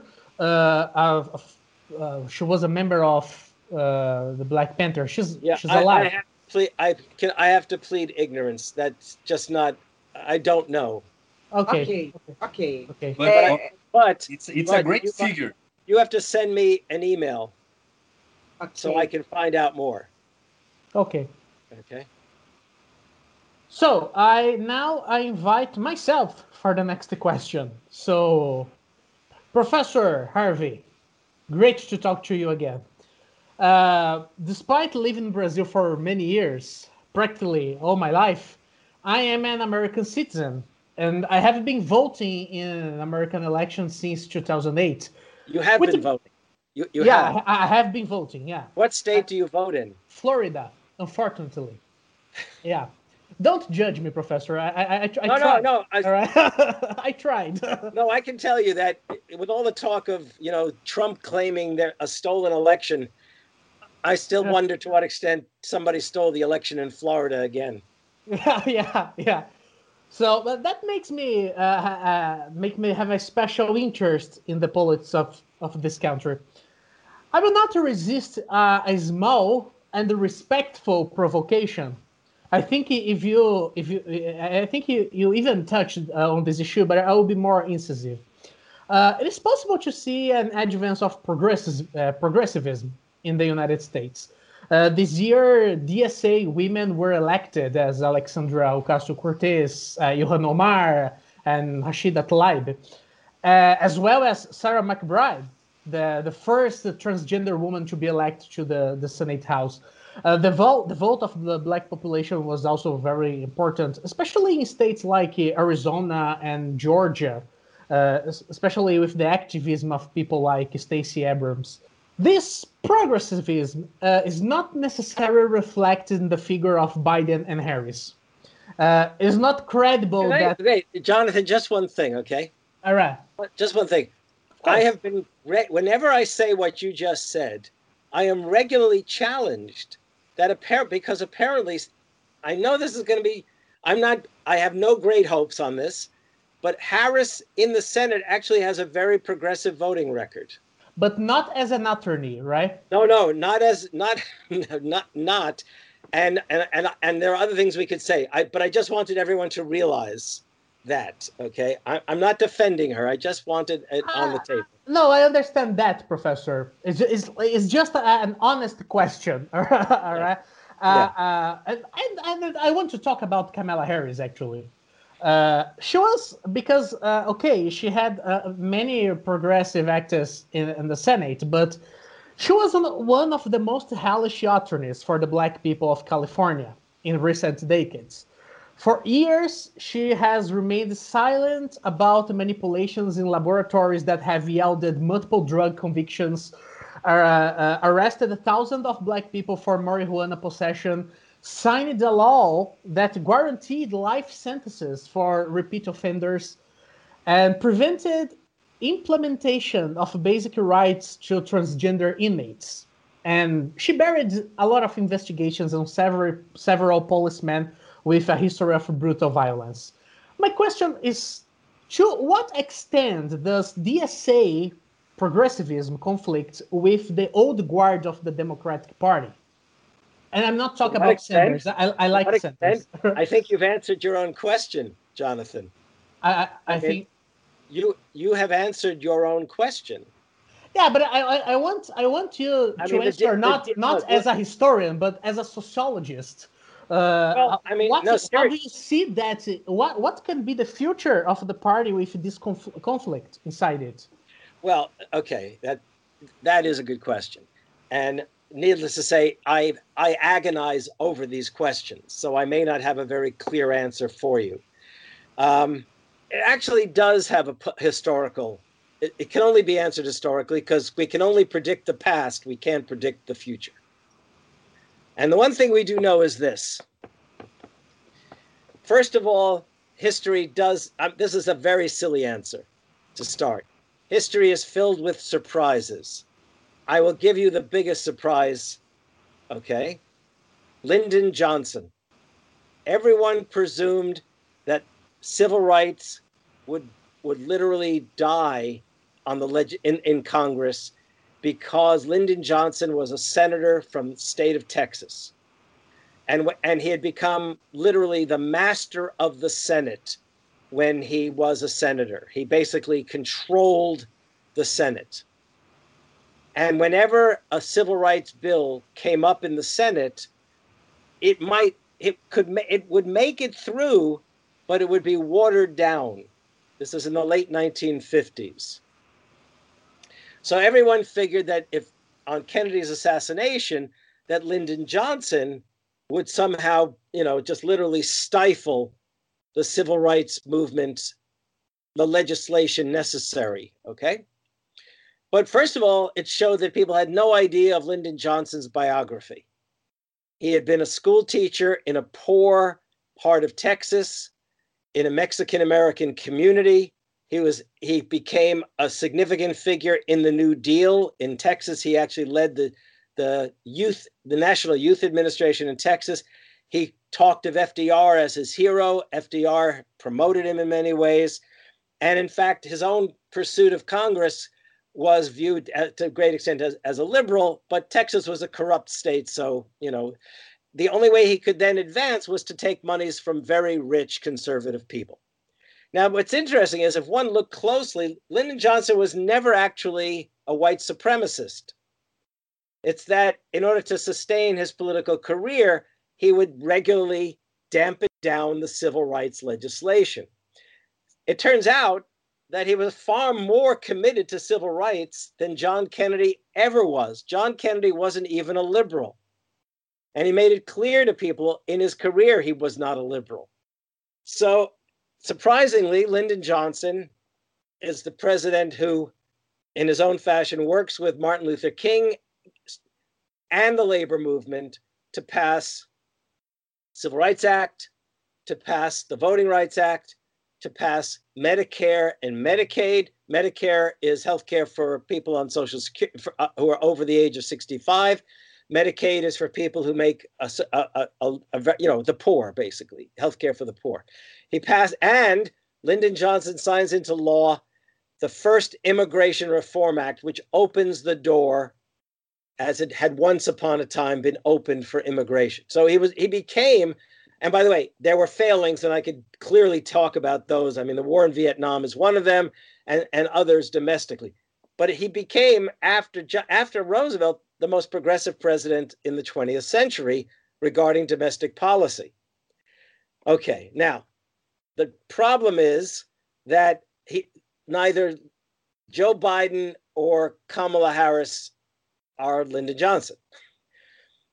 But uh, there's no question that DSA DSA has little reason to hope for much from this administration. The question will be, and I'm in DSA, but I'm rather. I, I, I in the 90s, I I was active writer for DSA. I'm now just pay my dues. Okay.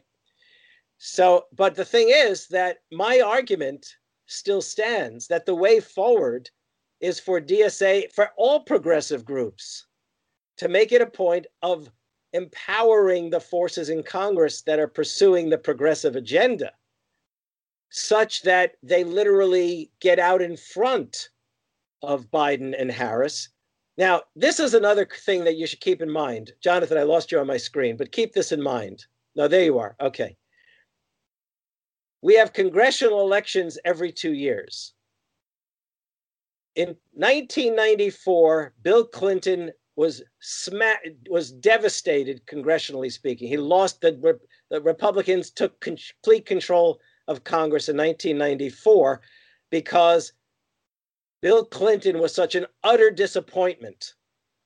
Okay, he not only made a total cock up, you would say, a total mess of the healthcare question.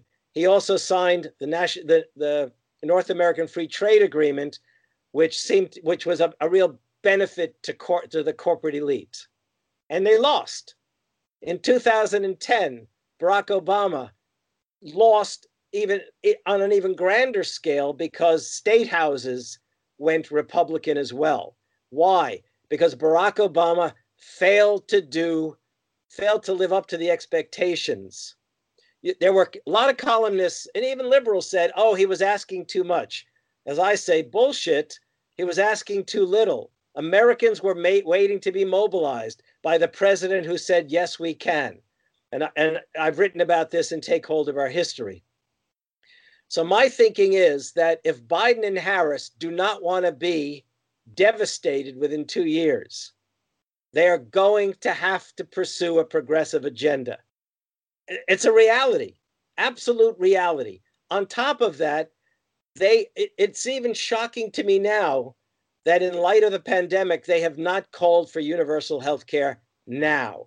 Nevertheless, you're going to see them have to do things they probably had not envisioned before. Although I believe that, I actually do believe that Kamala Harris supports universal health care. I believe she came out in favor of it and then backed off because she figured she, it was a losing a losing question.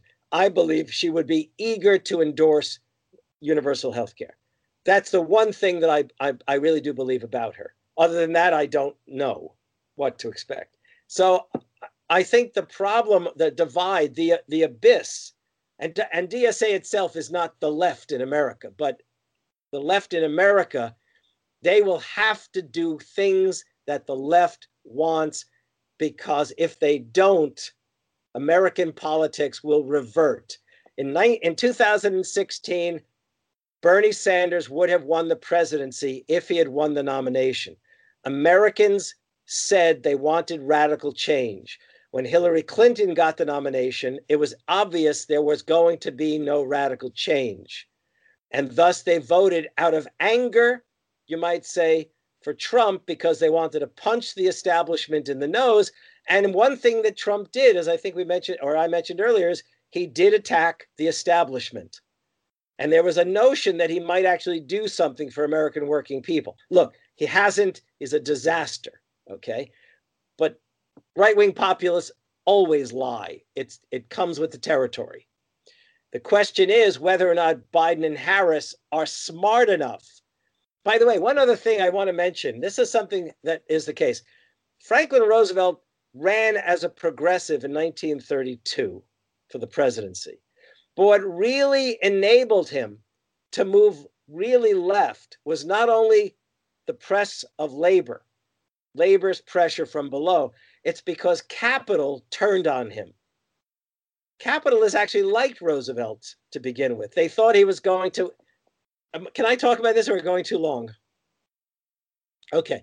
Roosevelt, the capitalists in this country, the richest people in America, believed that Roosevelt, for whatever he would do for working people, would do something for him, for them. And what they thought they he would do was pat, bring an end to prohibition, which was the ban on the sale of alcohol, uh, sale of alcohol in the United States, right?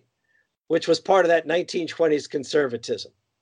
They wanted brought to an end not so they could drink. They had never stopped drinking. They had always had the, the ability to, to buy liquor one way or another. They thought if they would, if beer could be sold again in the taverns, the tax on every beer would keep Roosevelt from raising taxes on the rich. He did bring an end to prohibition, Roosevelt, but he also raised taxes on the rich significantly. And he also signed into law bills he, and he issued executive orders that reduced the power of capital. So they turned on him and they ran a major campaign. They spent millions to run a campaign called the American Liberty League, claiming he was either a fascist or a communist. They didn't quite get it straight. And as a consequence, but they could never get the grassroots movement, they could never get working people to support that effort. And in 1934, Franklin Roosevelt and the Democrats won Congress all the more heavily. And in 1936, once again. So I I have this little fantasy. This is completely out of the realm of reality. The fantasy is is that the capitalists will turn on Biden and Harris in some way and drive Biden and Harris into the arms of the left you all think professor. I'm delusional, but you know, what am I no, going to say? I, I, I, sometimes I think I'm too pessimistic. That's the point. but okay. Uh, I'm not optimistic. I'm just, I just don't see any choice but to to to go in a given direction, because if I don't, then I will always regret not doing so. Yeah, you're right. Okay, I invite Jonas now for the next question. Hi, uh, thank you so much, uh, Harvey. Thanks so much for the invitation, Daniel. And thank you, Mateus, the president of National History Association here in, district, uh, in Federal District. I don't know how to say Brasilia in Federal District, uh, district here to support this uh, this event, né, to fight to happen. So, Mateus, thank you very much. Uh, Mateus, our president, he filed a lawsuit to Supreme Court to lose he election, but we don't let him. We don't let him. So Mateus stay here with us uh, for many many years. Uh, I I'm learning so much here uh, today, and I have two sub subjects. I will stop in the first one, and then we talk or not, de uh, depending. The first subject is about um, uh, Kenneth, uh, Kenneth Maxwell. He wrote a column here in Brazil in Folha de São Paulo and he wrote about the changes in university. Uh, these changes he talk uh, he talk about uh, he wrote about is this change in the 60s 70s he, how uh, so um, how can I say that um, the changes in university he talked about Harvard I think uh, in the 60s is about the black is beautiful and now in the early 21st uh, 31st century is about uh, multiculturalism is beautiful. Uh, what I can um, I want to say here is the changes in the university. Uh, can you talk about this? How changed the society U.S. in these many many years, and what happened? Now, what broke in this these progressive um, changes or progressive uh, hopeful we have to America and Trump happened? Yeah, well, first thing to remember is, of course, there are so many different dimensions of American universities.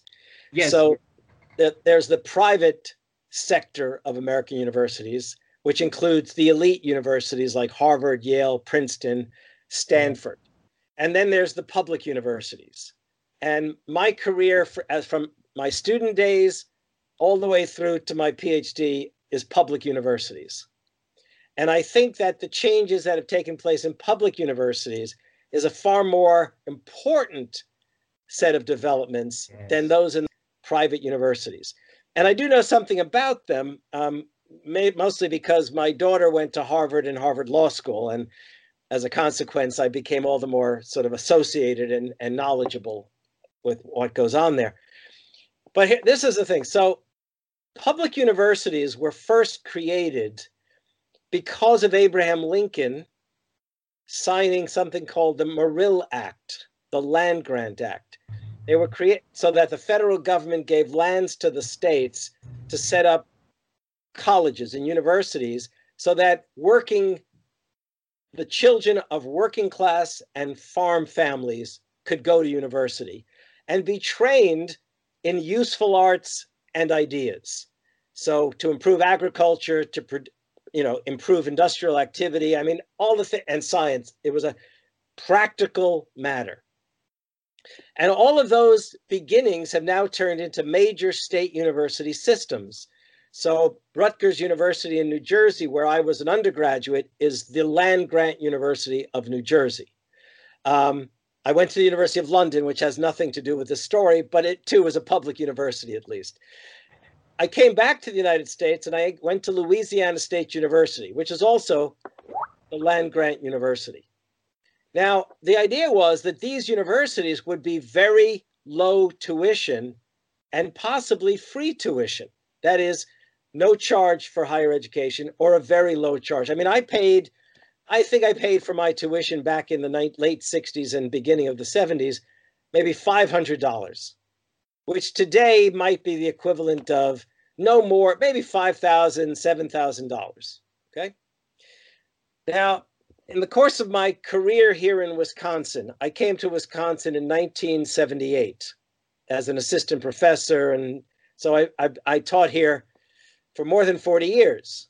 And I always wanted to teach at a what I call small d democratic university. I wanted to teach students who came from working class and farming and maybe middle class. I, I didn't want to teach the children of elite. I always used to say, I don't want my students t- to think they can buy and sell me. Okay. But one of the things that's happened, and when I came to Wisconsin, none of my students were borrowing money to go to university. They worked, they worked hard. They worked not only summer jobs, you, by the way, for, for my Brazilian friends, I'm wearing a turtleneck sweater because, as you can imagine, we're entering winter in Wisconsin. So I actually wondered if I should put on a short sleeve shirt so I wouldn't shock all of you, but I didn't. Okay. But my students didn't, they didn't, they didn't have to borrow money to go to school because they also worked w- while they were studying, which also meant I couldn't give them the long list of books to read that I would have liked, but that's the university professor's dream to do. Yeah over the course of those 40 years, something happened. So when I came to Wisconsin, the state had a tradition. It was called the one third, one third, one third rule. One third tuition students would pay. And by the way, one third citizens of Wisconsin would pay. And one third would be by way of grants and gifts to the university. So tuition was re- surprising. I used to say, wow, it's really cheap, low price to be a student at the University of Wisconsin system on these campuses. Little by little, in the course of those 40 years, as the Republican conservatives and neoliberals pursued their ambitions of lowering taxes, deregulating business, as they pursued those those political ambitions, something had to give. You, some, who's going to pay for, for public services and social services?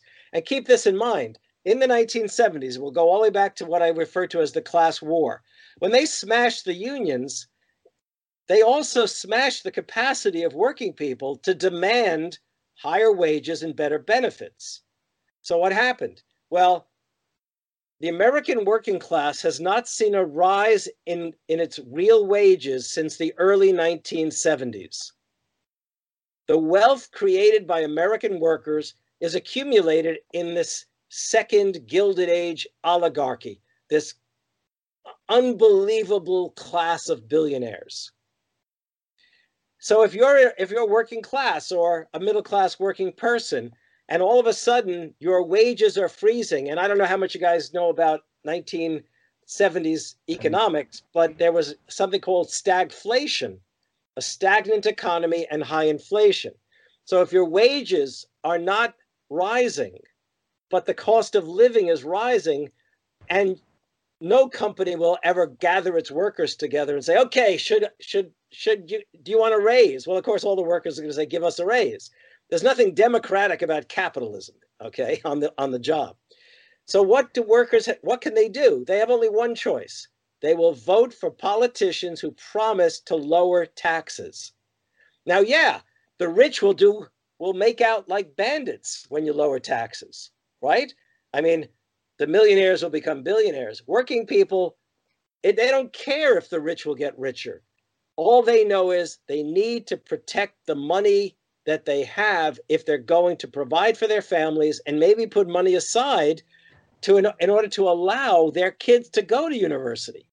So now the kids of their of my of the farm families and working class and my for the 40 years I've been a professor, the majority of my students have been first generation students at university.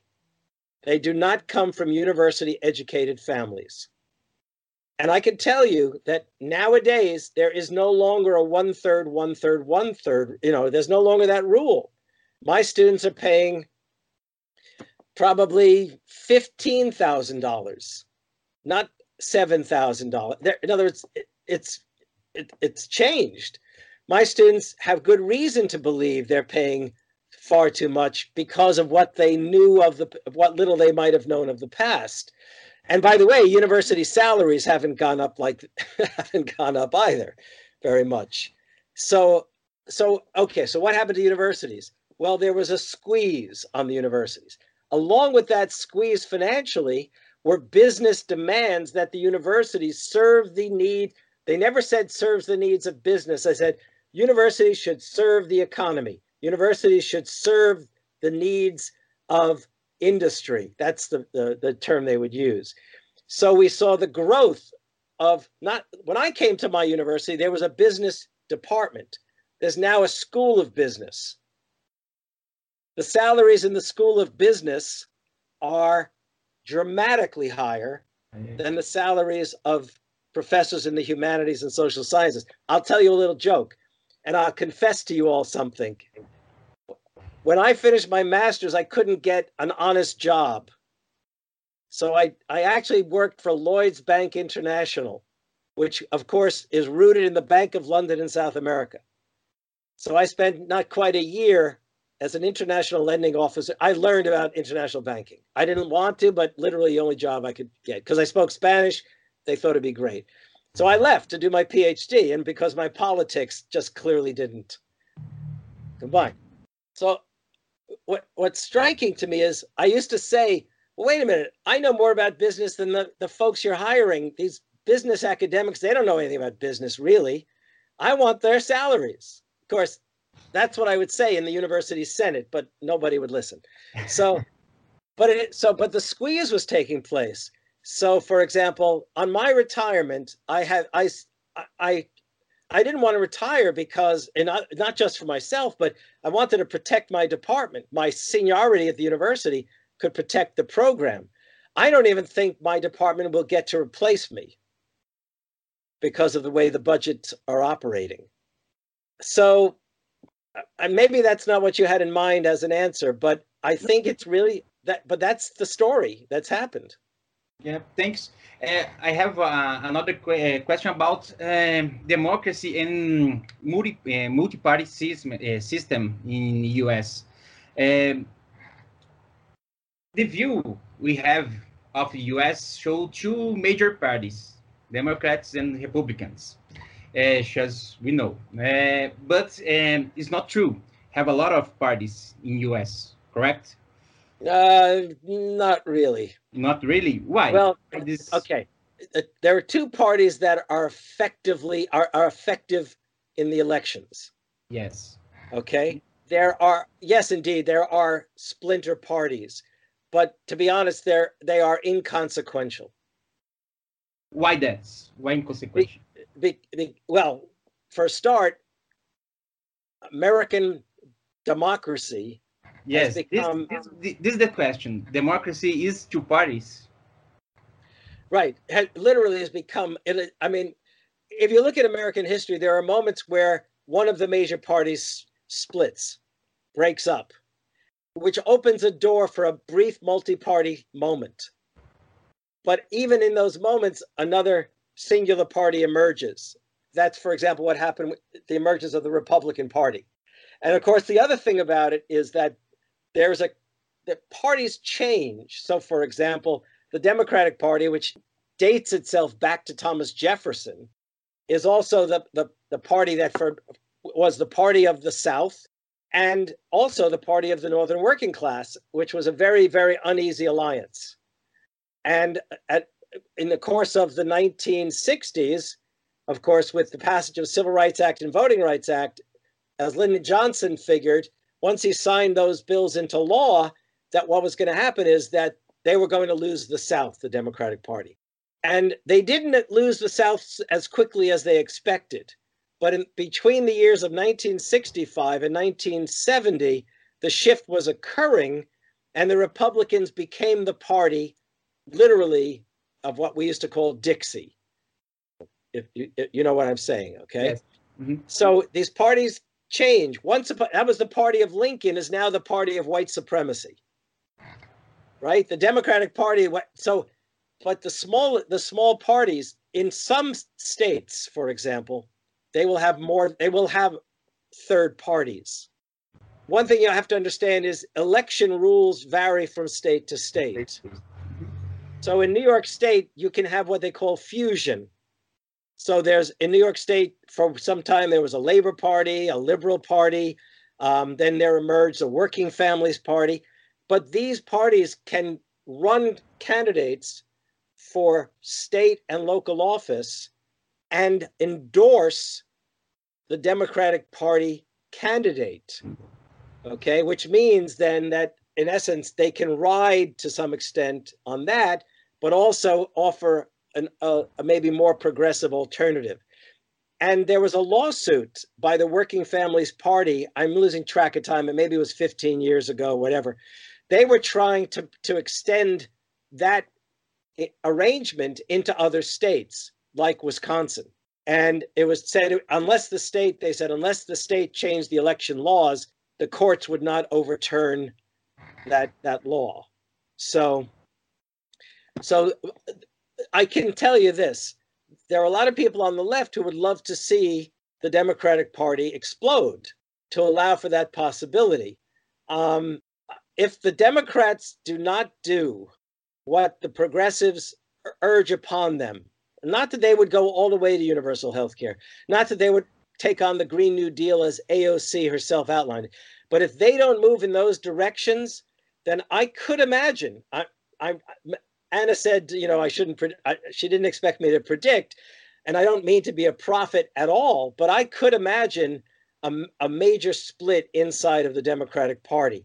I can also imagine, and this is, I can tell you what people are talking about, the effort by the Republicans who left the, the Republican Party, they have made significant inroads into the Democratic establishment.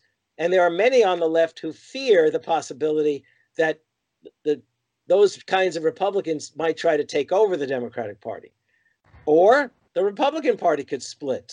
I mean, so I don't see small parties right now, but we are at a moment where the parties could fragment to some extent. And um, I won't tell you what I expect to happen, but I can tell you what I could imagine happening.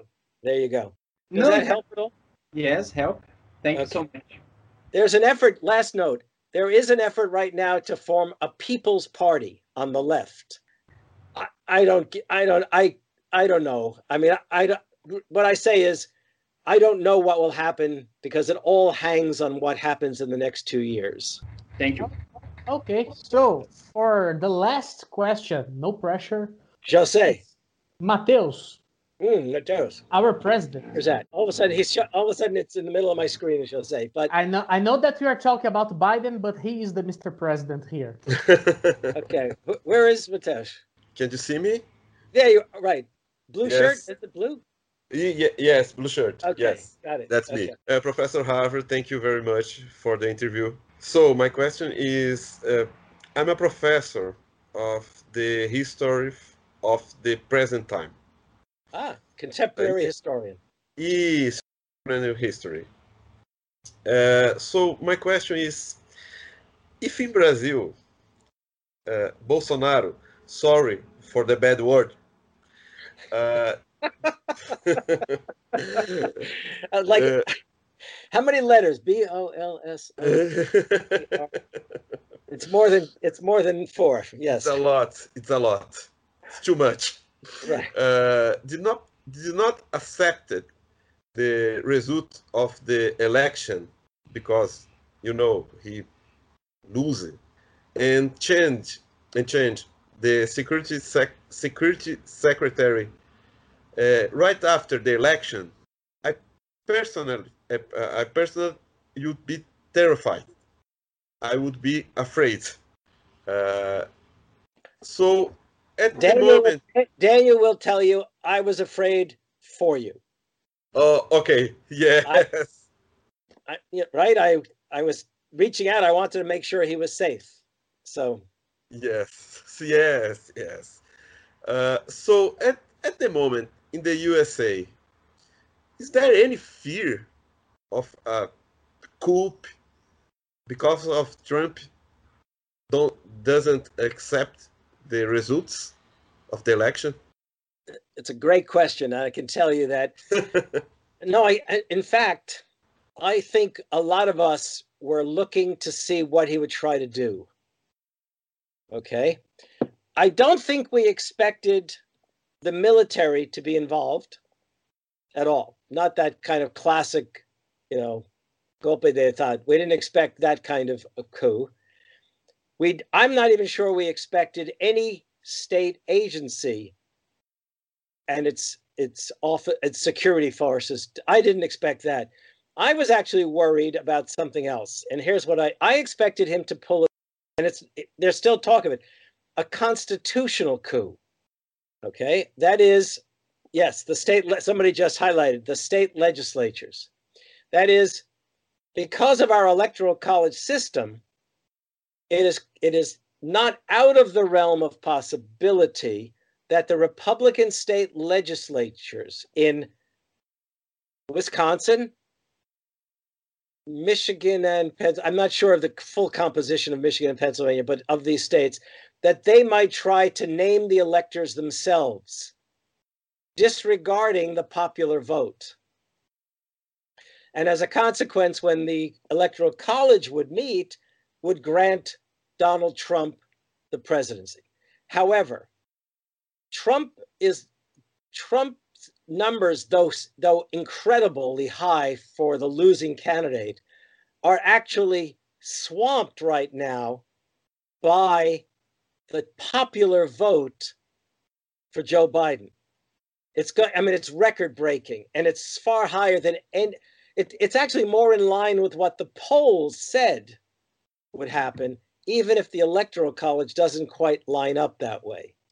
It's also the case that uh, a number of, to my mind, really serious constitutional lawyers have shown the degree to which it likely could not be accomplished.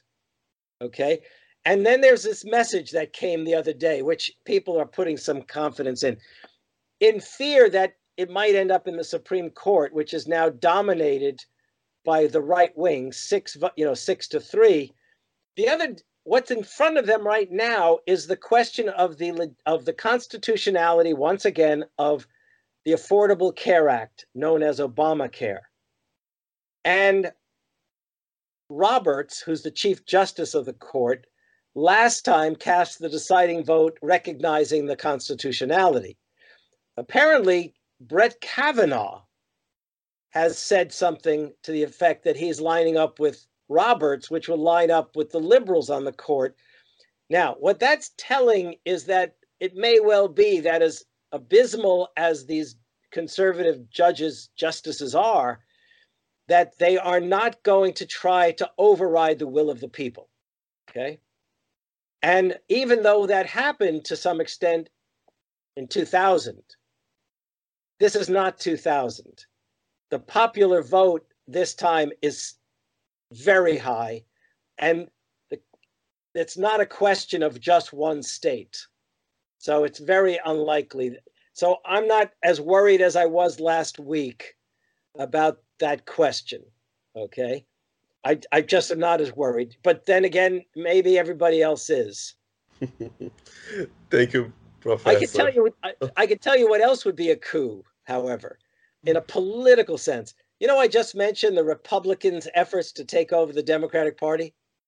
That's not crazy because Joe Biden throughout the last, you know, year has said that he can reach a hand across the aisle and work with Republicans. And he's made it a point of bringing people in. I expect at least one cabinet post to go to a Republican. The mm. question is, which cabinet posts go to Republicans? So, Thank you very much. thank you for Professor. asking that.